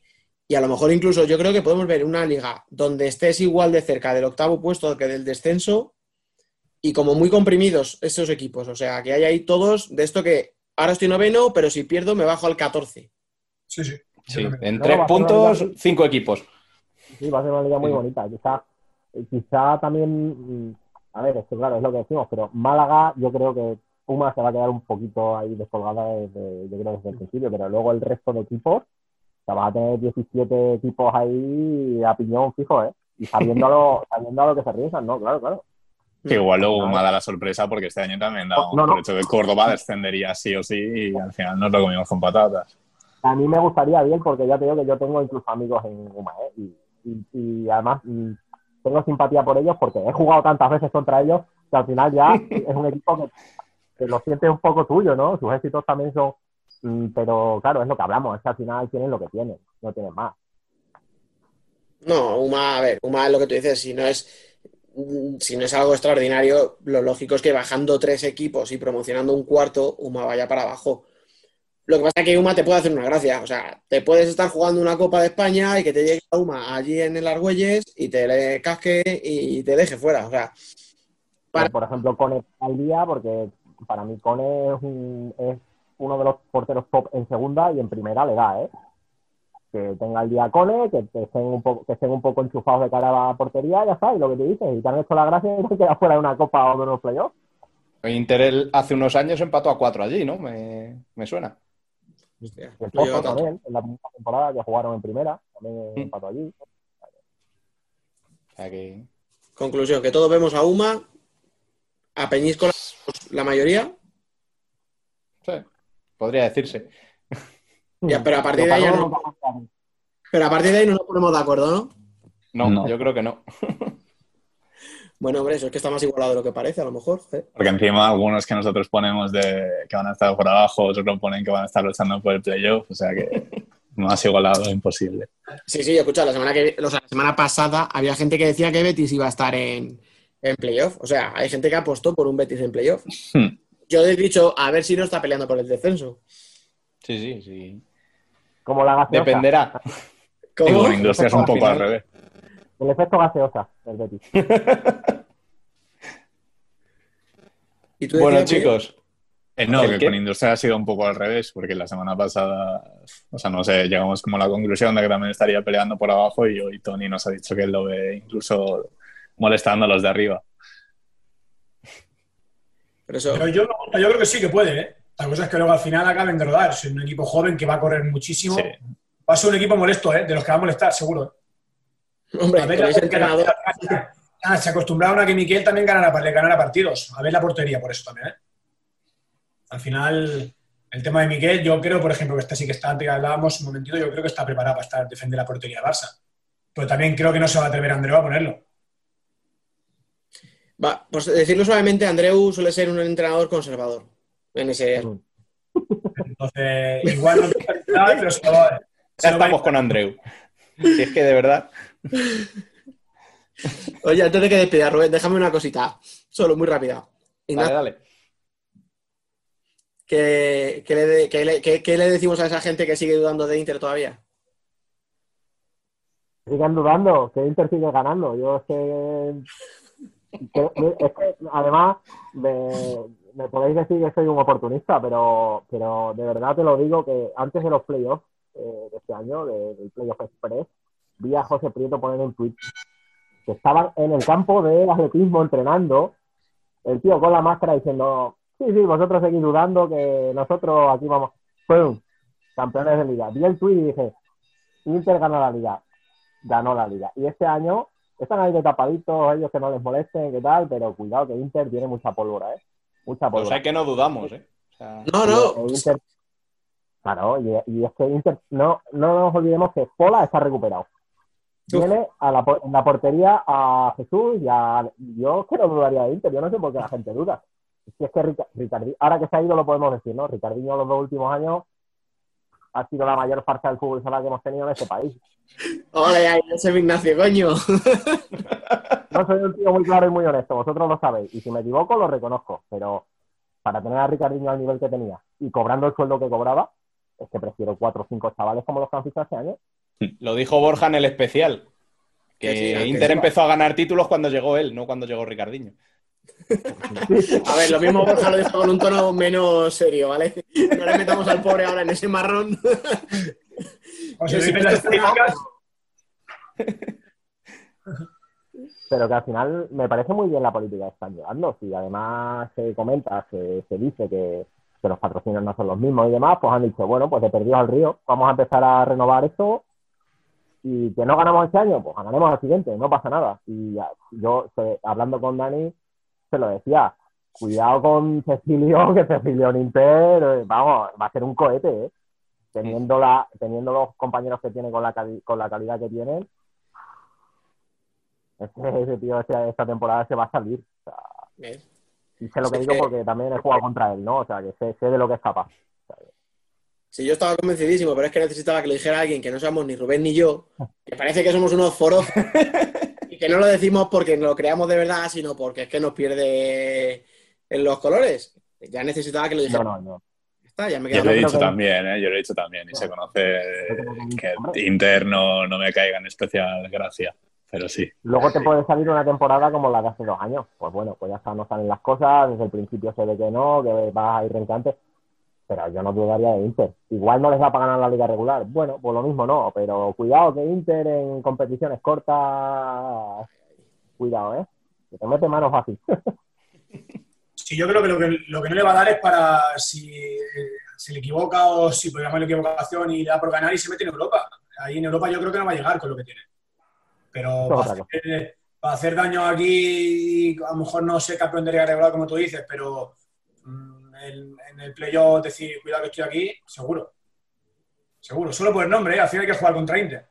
Pero es de estos equipos que aunque cambie la plantilla, lo que tú dices, solo por el nombre parece que siempre van a estar ahí. Inter, es que en, en el playoff y en el playoff express ahora que hemos visto hace unos meses, mm, seguramente jugador por jugador no apuesta por Inter nadie. Y al final ellos compiten, compiten, compiten, compiten y levantan la copa y se acaba, ya está. Y los demás que sigan participando. Pues esto les puede pasar cada año. En Europa lo veo más complicado, que volviera a reinar con lo que tiene ahora, es la verdad. Pero más cortito. Bueno, pero que igual con el nuevo formato también. Que Claro. igual también les perjudica, porque Es que el, el nuevo eh, formato a la mínima te vas a casa. Es que el nuevo formato te puede hacer campeón al equipo este francés, que no me acuerdo ahora cómo se llama.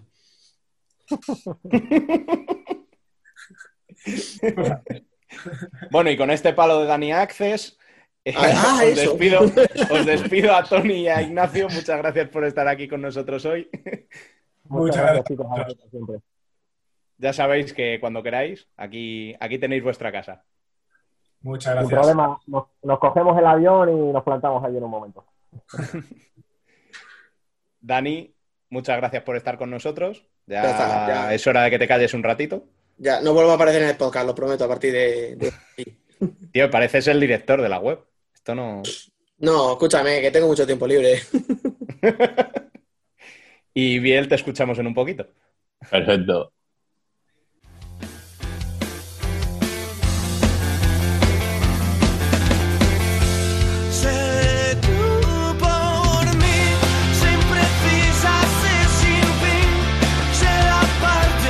Nosotras también somos futsal.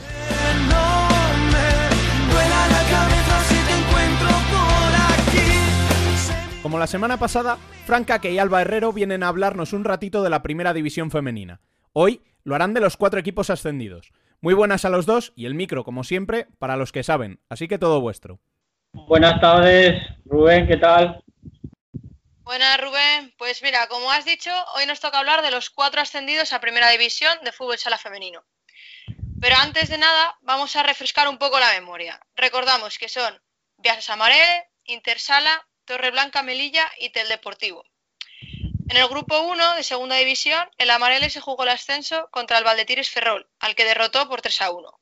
En el grupo 2, el Intersala derrotó en el playoff por 6 a 1 al Fútbol Sala Caldés En el grupo 3, el Torreblanca Melilla superó por 2 a 6 al Futsal Alcantarilla. Y por último, en el grupo 4, el Teledeportivo derrotó por 2 a 1 al Almagro Fútbol Sala Femenino. Entonces, vamos a empezar hablando por el grupo 1, por el Amarele. En Venga. cuanto a las novedades que presenta, bueno, ha renovado prácticamente a toda la plantilla, exceptuando las bajas de la internacional holandesa René, de Inés Suárez y de Irune San- Santesteban. Y luego ha fichado a Candela, Laura Doce y Leti Rojo, procedentes de Lourense en Vialia, a Cristina Loures, procedente de la Fervensa, a Sofía Rodríguez, tras un pequeño paso por el fútbol en el Deportivo Abanca B, y por último, un refuerzo que ha llegado hace nada, hace unos días, eh, de Ana Escribano, que viene procedente del Pollo Pescamar. Y además, el Amarele comenzará la liga jugando contra el Alcorcón. ¿Cómo lo ves, Fran? Bien, a mí eh, la verdad es que se ha reforzado bastante bien. O sea, de los cuatro que ha ascendido, yo creo que ha sido el que mejor se ha reforzado. y Yo que también más. lo creo, ¿eh? Ha fichado, tenía cerca de la zona, ha ido cogiendo por ahí y, y yo creo que sí. Ya lo hablábamos el otro día y yo creo que sí. ¿Y tú qué me cuentas del Intersala, Fran?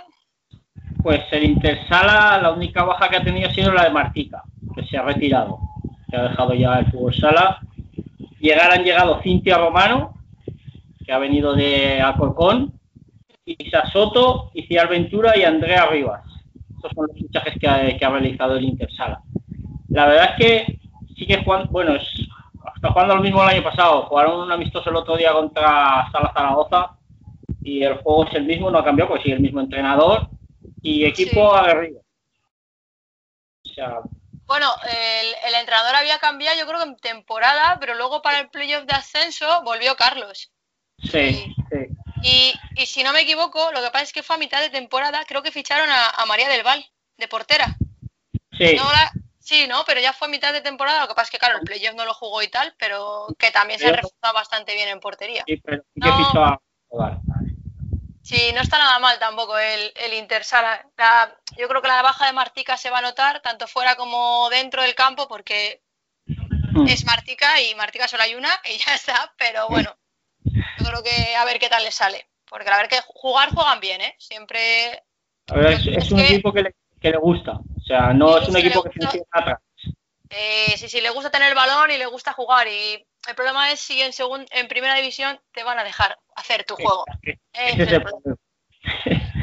Pero bueno. verdad que ahí van a, van a sufrir, pero bueno, va, va- va a ser una cosa complicada porque claro, es que en segunda puedes mandar tú, que es lo que han estado haciendo, pero claro, en primera, la mayoría de equipos le puedes mandar y plantear tu visión de juego y tu tipo de juego, pero en primera.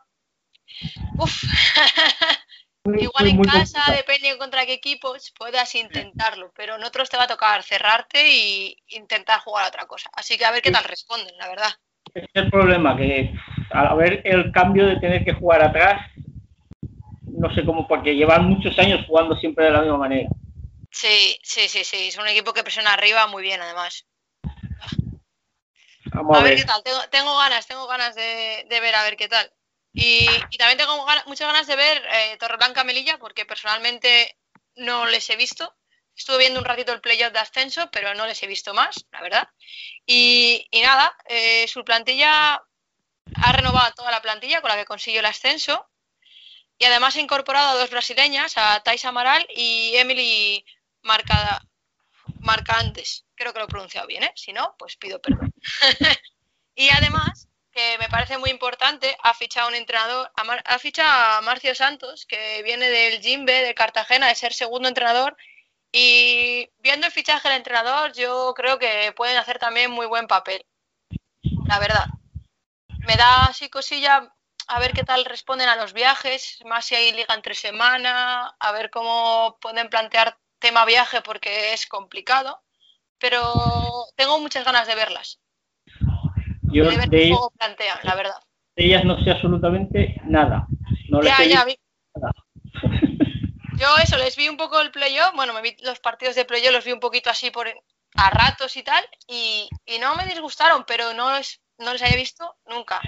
La No, verdad. es que además a mí es que ni me sonaba ni sabía Torre Blanca, mira que Pues nada, ahora ya le tienes que conocer y a partir de ahora para adelante. vi un resumen de, del playoff, pero claro, en el resumen tampoco puedes. No, no puedes sacar conclusiones. Pero eso, no sé, no sé qué tal saldrá, pero bueno, entrenador muy bueno tienen y al final al renovar el bloque y con algunas incorporaciones, pues el trabajo en sí más o menos ya lo tienes hecho. De, Sí, ya lo tienes. No tienes que juntar tantas piezas. Entonces, a ver No. qué tal. A ver. Y mira, el del Deportivo, por fin, o sea, después de tantos años, Ya, ya le tocaba, ¿eh? Ya le tocaba. después de tantos años y tantos sinsabores, ya le, ya le tocaba. Ah, ya, ya era hora, ya era, era su momento, la verdad es que era su momento. Ya, ya tocaba que tuviesen, que les quedase esa suerte de acabar ganando el partido, porque durante años han quedado primeros eh, o segundos como mejores segundos y nada. Y, y al final, en el último paso, les quedaba ahí. Pues este año estuvo la cosa también. Sí, sí, sí. Do- 2-1 y. Y porque el otro equipo acabó fallando unas que tuvo y le expulsaron a una jugadora. Si no, Yo creo que les aparecieron fantasmas, ¿eh? Eh. Al final y. sí, yo creo que les entró pánico. Cuando vieron del 2-1 les entró pánico, se veían que acababa el partido y les entró el miedo de todos los años. Sí, sí, Pero bien, bajas por ahora. Creo que se ha retirado una jugadora, no sé exactamente quién, una de las veteranas que ha pasado de, entrenador al, al filial. Al que Sí, está en me suena haberlo leído, pero no recuerdo el nombre, la verdad. Y altas tiene Idoia Martínez de, de UCAM, no, de- sí, de UCAM, la ficha de UCAM. Vanessa Jiménez, que la ha traído creo que de Italia, creo, ¿eh? Que la ha traído de Italia. Marta Gallegos y luego ha fichado a una sudamericana que habla ticona. Ni idea. Ni idea, yo Ah, sí, sí, sí he leído la noticia, ¿eh? pero no sé quién es. O sea, he visto la foto, he visto la noticia, pero no sé qué tal jugará. Ni idea. La verdad es que tengo ganas de ver a, a los ascendidos como planteando cómo está planteada esta temporada, cómo bajando otra vez cuatro, con todo el lío que hay, que los últimos cuatro también juegan un playoff. Yo tengo muchas ganas. Hablando con, con Cristina y con y con Yago, que es el que está de segundo, hace segundo y de enlace, la tempor- el- ellos lo tienen claro que la temporada va a ser muy, muy, muy complicada. Que primera división no es lo mismo que, segunda y la diferencia es abismal. Entonces ellos van a salir partido a partido a ver, como dice el Cholo. Vamos Sí, a sí. ver. Vamos a ver partido a partido si podemos sumar tres, uno y, y listo. La cuestión es ir sumando. es lo Sí, que poquito a poco. con Yago, de, la cuestión es empezar sumando. Porque si a los dos o tres primeros partidos no sumas, Se te hace, se te hace dura la temporada, ¿eh? y sobre todo, sumando, puntuando, cuando te enfrentes a rivales directos. exacto. Porque que si te tocan los tres primeros partidos, pues eso, lo que hablábamos el otro día, un Burela, un Futsi y un Urense, pues no puedes pretender, No. o sea, puedes intentarlo, porque siempre tienes que ir a intentarlo. Pero no te puedes ir con esa sensación de es que no valgo. No, es que No. te ha tocado contra quien, pero Claro. partidos de rivales directos, ahí es donde se va a jugar todo, obviamente. Yo creo que se lo van a, los cuatro que han subido se lo van a jugar con los cuatro que quedaron abajo el año pasado. Contando que, bueno, contando que el Bilbo ha desaparecido, pues con los tres que quedaron abajo, correcto, sí. Igual pondría al Leganés que estaba ahí salvándose y tal, que a ver qué tal, porque ya hablaremos de ellos en otro, en otro, en otro programa, pero, pero será- ha tenido bajas importantes, así que a ver qué tal responde. Y nada, Rubén, esto es todo lo que te contamos sobre los cuatro ascendidos, así que hasta el próximo día. Venga, hasta luego. Muchas gracias a los dos. Y tras este repaso, cogemos el pasaporte que nos vamos de viaje.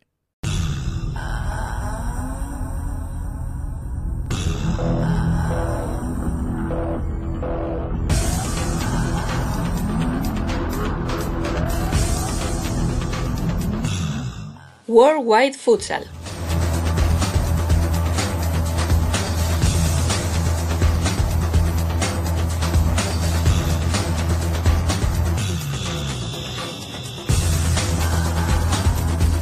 Y llega la hora de nuestra sección favorita, Hoy Emen y David nos llevan...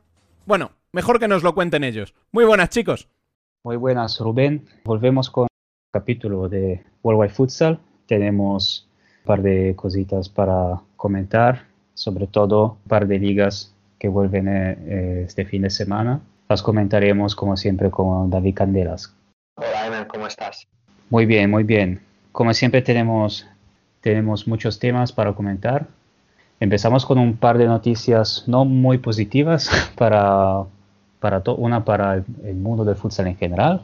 Hablamos de la, de la decisión de la Federación Inglesa de, de Fútbol de cortar casi por completo los, los fondos para, para el futsal tras apenas un año de la fundación de la, de la, de la National Futsal Series, que era la, la, la liga organizada por la Federación eh, Inglesa de, de Fútbol. Eh, eso parecía que dio la, la, la impresión de que la, la federación le, le interesaba el, el deporte, pero tras tan solo un año con la, llamamos excusa del, del COVID, porque es la única, es la única sección que ha subido estos cortos tan, tan ingentes y anunció durante la semana eh, que no va, no va a sustentar la, la selección no va- y, lo- y los clubes eh, principalmente. Así que los jugadores de, de la selección inglesa abrieron una, una petición en change.org. Invito, invito a todos a seguir el perfil Twitter eh, Save Futsal y claramente los perfiles de los varios jugadores, eh, Doug Reed, eh, Stuart Cook y compañía para seguir un poco la, el asunto y poner una firma en la petición para, para ayudar al, eh, para ayudar al futsal, al futsal inglés. Y la otra noticia eh, es, es de, sobre nuestro amigo Nano Calvache, que desgraciadamente por problemas burocráticos no podrá continuar su aventura en Italia por este problema de, de licencias de entrenador, compatibilidad entre países. Interrumpió el sueño de, de nuestro amigo para entrenar en Italia y le mandamos un fuerte abrazo. David, ¿quieres, ¿tienes algún comentario sobre estas dos noticias? Sí, lo primero me apena mucho la situación de nuestro amigo Nano porque él estaba muy ilusionado en poder entrenar en Italia, pero estoy seguro de que le llegarán más oportunidades y seguramente mejores, incluso aquí en España. Y respecto a Inglaterra, mmm, estoy un poco en estado de shock porque parecía que estaban invirtiendo en fútbol sala, con ese acuerdo que tenían con Pokémon, ¿eh? sacando Pikachus, Squirtles, ¿no? Bulbasurs jugando al fútbol sala y de repente cortan eh, toda la financiación a nuestro deporte eh, para ahorrarse un 0,01% de, de costes, lo cual es totalmente ridículo. Es más una decisión política y económica, alguien se ha debido de cansar del fútbol sala y es algo que me entristece muchísimo, sobre todo porque la UEFA no ha dicho nada. Si a la UEFA le interesara el fútbol sala o incluso la FIFA, eh, obviamente diría que no puede ser posible cortar esta financiación porque no olvidemos que Inglaterra está compitiendo para ver si sigue adelante en las clasificatorias de la Euro y no sabe si va a poder seguir en esa pelea. Sí, con esta, con esta situación los jugadores van a pelear contra Macedonia para el, desempate para clasificar, para pasar a la siguiente fase de clasificación al europeo y, y sí, no, ni, ni tienen la certeza de que, de que van a competir, así que es una situación absurda. Y bueno, eh, es, una, es un asunto que merecería un, eh, un capítulo entero del podcast, pero mejor, mejor seguir adelante si no nos pasamos, porque hay muchi- habría muchísimo que decir sobre esto. Bueno, en, el- en resumen muy rápido, lo que ha pasado durante eh, este fin de semana, volvieron las ligas de Suecia y Letonia y de Eslovaquia. Y bueno, seguimos con, siguieron las varias ligas que ya han empezado. Otra goleada de Access en, eh, en el 9-1 de, de París a casa. La, quería destacar también la victoria del, eh, de la Universidad de Varsovia de, de Ignacio Casillas contra el Torun. Y bueno, yo, yo había aconsejado el big match entre Vite Norsha contra BSH en Bielorrusia, pero terminó siendo un, una paliza increíble, un 13-1 que na- nadie se esperaba. Y vimos el viernes, vimos el primer partido de la nueva temporada de Croacia, la Supercopa entre, entre los campeones de Liga de Olmisum y el, el ganador de Copa Uspinjaka. Yo creo que ese fue el partido más interesante de los muchos que recomendamos porque, tal y como has comentado, hemos tenido muy mala suerte. París Access reventó el derby de París en tres minutos. BCH no salió con muchas ganas de competir contra Vitten y se llevó una paliza incomprensible porque hace poco jugaron la Supercopa y fue un encuentro muy igualado. En cuanto a la Supercopa croata, pues eh, poco que añadir. Sigue Olmisum con esa hegemonía en su fútbol sala nacional lo cual es bastante normal teniendo en cuenta que en el último stage de preparación de Croacia, ocho de los jugadores que acudieron eran de Olmisum, un conjunto muy atípico eh, que parece una alineación de balonmano porque siempre hay mínimo tres jugadores eh, con más de 1,90 en pista y que realmente te come físicamente en todos los duelos, eh, te, espantan de un manotazo, llegado el caso, como ocurrió en algunas acciones de la primera parte con jugadores de Uspinaca y es un, es un fútbol sala y un equipo a seguir porque puede ser la tónica general en los próximos años. Sí, sí, eh, equipo a seguir, liga a seguir, que va a empezar este, este fin de semana junto a la, bueno, a la liga, a la liga española, pero eh, nosotros hoy queremos eh, anticipar un poco otra grande liga europea que empieza este fin de semana, o sea, la Liga Placar de Portugal, que tendrá el viernes el primer partido con, entre Viseo y Futsal Alzemais. Y bueno, una temporada, la temporada de Portugal se acabó prácticamente eh, durante la, la tasa de Portugal, que todavía tienen que disputarse las semifinales y las finales. Y bueno, se, acabó así, con eh, eh, claramente Benfica y Sporting eh, admitidos a la, a la Champions League como claramente eh, primeros dos equipos y eh, claramente también este año van a ser otra vez los, eh, los equipos que seguramente lucharán por el título, pero hay, hay muchos equipos eh, interesantes, además de, de esos dos. La pena es que ninguno termina de dar el salto y llega a competir con, con Sporting y Benfica, que prácticamente son los, los protagonistas habituales de la temporada en Portugal. Puede ser una temporada bonita en el país vecino porque el mercado de fichajes se ha movido mucho.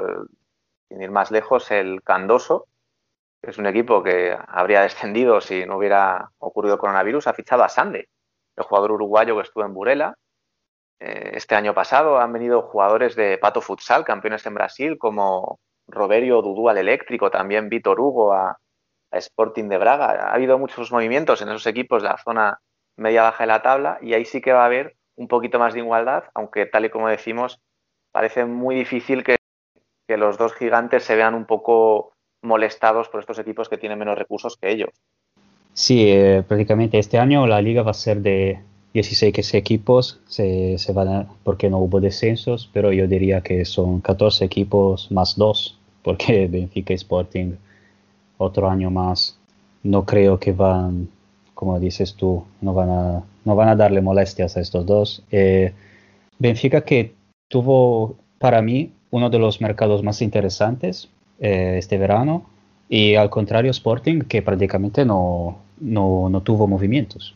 que Benfica ha puesto todas sus fichas en, en sus secciones de, de hockey patines y fútbol sala eh, respecto a deportes indoor. Hace meses, en pleno coronavirus, saltó la noticia de que sus secciones de, balonmano, voleibol y el resto de, de deportes que se juegan en pabellón, ellos directamente iban a renunciar a jugar la competición europea para ahorrar costes y de alguna manera reducir gastos y se iban a centrar en aquellas dos secciones en las que más posibilidades tienen de ser campeones de Europa, como es el hockey patines y el fútbol sala, y en el 40 por 20, tal y como decías, han ido a por todas en este mercado.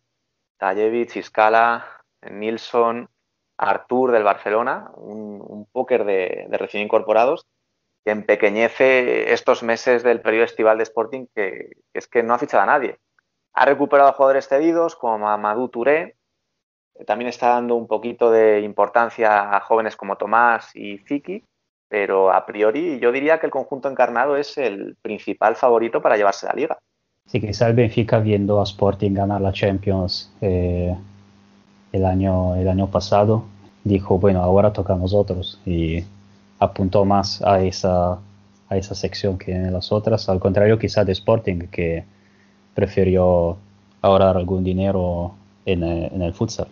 Bueno, en, el resto de la parte alta eh, hay, hay equipos eh, que ya estaban, que ya luchaban para la- las primeras plazas como cabeza de series, como los Leones de Porto Salvo, donde juega Pedro Cari, o Quinta dos Lombos, donde que tiene nuestro pivot favorito de la, de la, de la Liga Placar, Ruggiero López, que este año ha fichado a uno de los mejores jugadores de la, de la temporada pasada, eh, Junior de Viseo, que era, que era, que era uno de que creó el Pichichi o el vice, vice Pichichi cuando, cuando se acabó la temporada. Es que Quinta dos Lombos eh, ficha a todos aquellos jugadores que destacan, pero que no terminan de consolidarse o no terminan de llegar a ese nivel que exige un Sporting y Benfica. Es uno de los equipos más atractivos de ver, por Lugero, por, por Junior que dices que has fichado, Ivo Oliveira también, eh, Manuel Mesquita, que lleva dos, tres años ahí entre los máximos goleadores siempre de la Liga Placar. Y es un equipo súper atractivo si quieres ver un partido de la Liga Portuguesa que no sea ni Sporting ni Benfica. A mí el proyecto que más me llama la atención es el del Sporting de Braga por ese cambio radical que ha pegado. Ha dejado ir a prácticamente toda la columna vertebral, como Nilsson, Marcio, Coello, y ha hecho fichajes interesantes como Vitor Hugo, que lo mencionábamos antes, procedente de Pato Futsal, o también al argentino La Chaga de San Lorenzo de Almagro, que no es nada habitual ver a argentinos jugar en la liga portuguesa. Normalmente suelen emigrar a, a España o, o Italia, pero aquí tenemos un caso un poco particular. Sí, Braga que también ha visto la vuelta de Miguel Ángelo eh, y, también, y también ha fichado, fichó a Ebert, que es otro eh, fichaje un poco exótico porque viene de la, de la Liga de Kazajistán, pero sigue siendo, bueno, tiene una buena, buena plantilla. Curioso como los de, los de, los de Braga que dijiste, los Marcio y Co- Coelho, que se fueron a Modicus, que es otro que es un directo rival prácticamente para las primeras plazas. Bueno, en los puestos de playoff eh, pondría siempre a Fundao, declarando que es prácticamente su objetivo clasificarse a playoff, que es algo que no fallan desde 2009 y el año pasado habían empezado un poquito mal, pero estaban recuperando, estaban recuperando posiciones. Y bueno, luego tenemos todo un grupo de equipos, eh, de cuatro o cinco equipos, que se reforzaron bastante bien y tienen opciones de, tienen opciones de playoff, pero también tienen que estar atentos en la- para la zona baja, porque hablamos de Candoso, que fichó a Xande, eh, y también a Tales, el internacional de Georgia, que es era, ya estaba condenado a descender si no fuera por el coronavirus el año pasado y parece que se ha reforzado bastante bien. Cosa que no diría mucho para el Belenenses, que era el otro que estaba, que estaba en puestos de descensos y que tenía muy pocos puntos. Y que junto a los, eh, a los recién ascendidos y al Buriñosa quizás son los cuatro que más, eh, que más se arriesgan. Buriñosa el año pasado salvó una bala porque a mitad de temporada, antes de que llegara toda la crisis del coronavirus, ellos tuvieron, o sufrieron, mejor dicho, una reestructuración económica muy fuerte y, perdieron a cinco o seis de sus jugadores en, en enero. Y uno de ellos fue Mateusz Kojikoski, que marchó al Partido Comunista de Rusia y realmente no se le ha visto por allí porque no creo que más haya jugado más allá de dos partidos. A priori, tal y como dices, Emen, yo creo que el belenense lo tiene crudo porque no ha fichado prácticamente nada y los dos ascendidos vamos a ver cómo se manejan en esta primera tabla. Yo creo que el que más fácil lo tiene para salvarse de este tercer nivel, por así decirlo, es el eléctrico, porque ha fichado a tres brasileños de, reconocido nivel, como pueden ser Roberio y Dudú, procedentes de Pato Futsal, que hemos mencionado hace unos minutos, y también a Costeliña, un ala zurdo muy talentoso que ha llegado de Yaraguá. El resto probablemente haya mucha igualdad, pero descendiendo cuatro, va a haber una pelea ahí abajo dura y no me extrañaría que ya a mitad de año hubiera al menos dos que, que perdieran el hilo del, del pelotón, como pasó con el Candoso el anterior o con el mismo Belenenses que ambos se salvaron sobre la bocina. Y otro fichaje interesante que me ha muy curioso es eh, eh, Müller, Barbosa, el, el, portero de, de, Fundao, portero brasileño pero con pasaporte armenio, que participó en, la, en, las clasificaciones para el europeo con, eh, con Armenia. Me comentabas que tiene un mundial de, de clubes, porque es de la cantera de Magnus y debe ser que estuvo en plantilla no en la última, sino en la penúltima que, ganó, porque en el 2018 él ya marchó a, Cataratas de Foz, donde se hizo un nombre y a partir de ahí saltó a, Armenia. Sí, es otro, es otro dato, otro dato curioso. Pero sí, eh, eso va a ser un, una liga seguramente muy, muy, muy disputada por, uh, en, la zona, en la zona media y puede haber uh, quizá eh, hasta alguna, alguna sorpresa en el entre descenso y playoff, porque es un poco como en España, ¿no? Porque hay, tan hay mucho equilibrio, pero también muchas plazas para, para el descenso, así que puede haber, algún, puede haber alguna sorpresa, tanto en negativo como en positivo. Y a un partido en Copa, quizás tengamos la esperanza de que alguno de ellos derrote a Sporting y Benfica. Este verano Sporting ha disputado ocho amistosos, ha ganado siete, pero ha empatado uno contra el Belenenses a dos. Un día malo y lo mismo nos encontramos con algo inesperado en la tasa de Portugal también. Claro, Benfica Sporting siempre con más que un, que un escalón más arriba del resto, pero claro, siempre algo, algo puede pasar, eh, como hizo Fundao hace algunos años o, o el Belenenses. Tengo una pequeña mención, la, la Liga Rusa, que, que tuvo no, no muchísimos partidos este, este, fin de semana, pero hubo otra victoria de, otra victoria de Tumen, que ya van cinco, eh, cinco seguidas con el Norris Nickel. Ahora estamos grabando prácticamente a pocos minutos de, del, del, periodo inicial del, del, segundo partido contra Norris, así que pueden ser seis partidos eh, ganados seguidos. A pesar de eso, eh, muy buen, muy buen arranque de liga de Tumen otra vez y, y parece que llega bien en condiciones a, esta, a la Final Four de Champions, que ya está muy cercana. Y Partido Comunista que por su parte prácticamente no está jugando en el mes de septiembre, solo jugó estos do, sus dos partidos de liga contra Gazprom. Y al, quería corregirme porque la semana pasada dijo que, dije que iba a jugar eh, el lunes y el martes contra el Sinara, pero no es verdad, porque los partidos ya estaban aplazados para, para diciembre. Así que no vimos no, no se vio muchísima, muchísima, muchísima Liga Rusa este, este fin de semana. Lo curioso es que el partido de Partido Comunista contra Sinara no se ha aplazado por el coronavirus, que ha azotado a, al conjunto de los Urales en los últimos días, sino que ya venía aplazado de serie.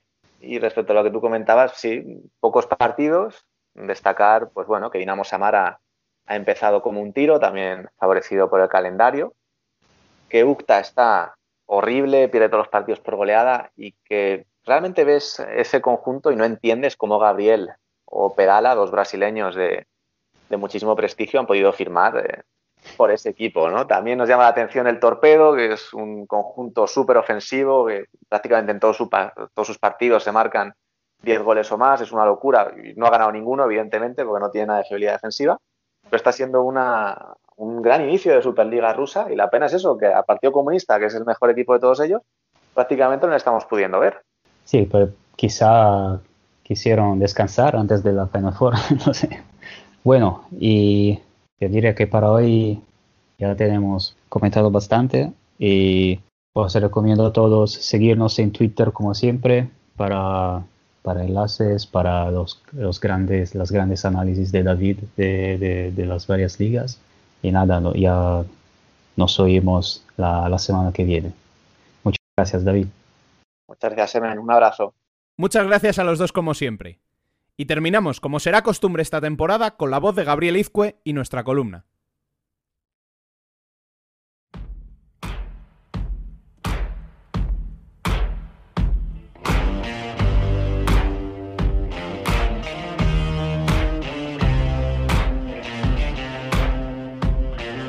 La columna.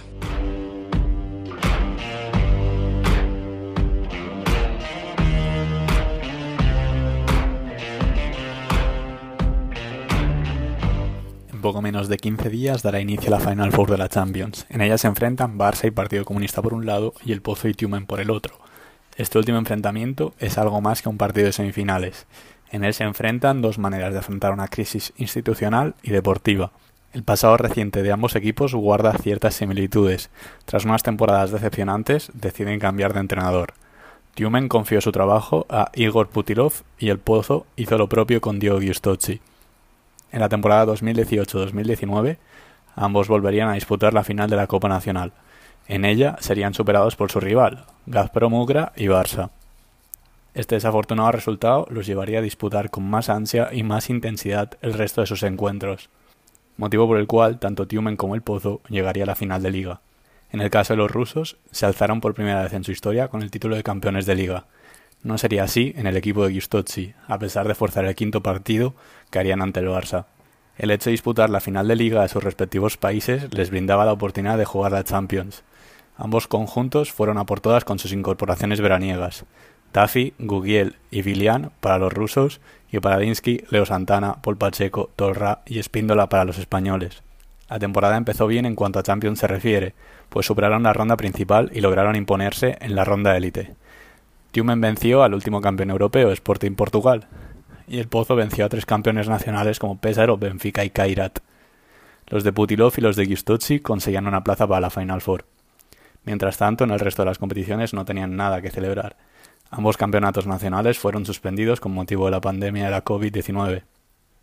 Se decidió no terminar la temporada regular y finalizar la temporada con un playoff. Tanto Tumen como el Pozo vivirían una decepcionante experiencia. Los siberianos no lograban ni hacerse con la medalla de bronce ante Sinara y Ekaterinburg, mientras que los murcianos caerían en cuartos de final ante Palma Futsal. Estos sucesos dieron motivo a cambios en Tumen. El cuerpo técnico fue despedido y Nikolai Ivanov tomó las riendas del equipo. El cambio de entrenador ha surgido efecto y los siberianos son líderes con un pleno de victorias en sus primeros seis partidos. En cambio, en Murcia, Diego Giustozzi salía reforzado por parte del club y se con potestad de dejar en la grada a un jugador importante y goleador como Andresito. Además, el club charcutero ha vivido este verano marchas inexplicables de jugadores y miembros del cuerpo técnico como la de Alex Yepes y la de David Belando. Por si fuera poco, el Pozo ha sufrido una desilusionante pretemporada, solo tres victorias, dos contra Córdoba y una contra Levante, y una sola victoria en cuatro partidos ante rivales top 8. El enfrentamiento del próximo 9 de octubre no es solo una semifinal de Champions, incluso es algo más que el último billete tanto para Tumen como para el Pozo de disputar competición europea en la actual temporada. Se enfrentan también dos formas de entender los resultados y los proyectos deportivos. Hasta aquí nuestro segundo programa de esta segunda temporada que promete emociones y sobre todo muchos partidos para disfrutar. Volveremos la semana que viene con la previa de la Final Four de la Champions, un plato fuerte como pocos. Recordad que podéis estar al día de cuanto sucede en nuestra web y redes sociales, además de ver las entrevistas en nuestro canal de YouTube. Volvemos el martes que viene. Hasta entonces, sed felices.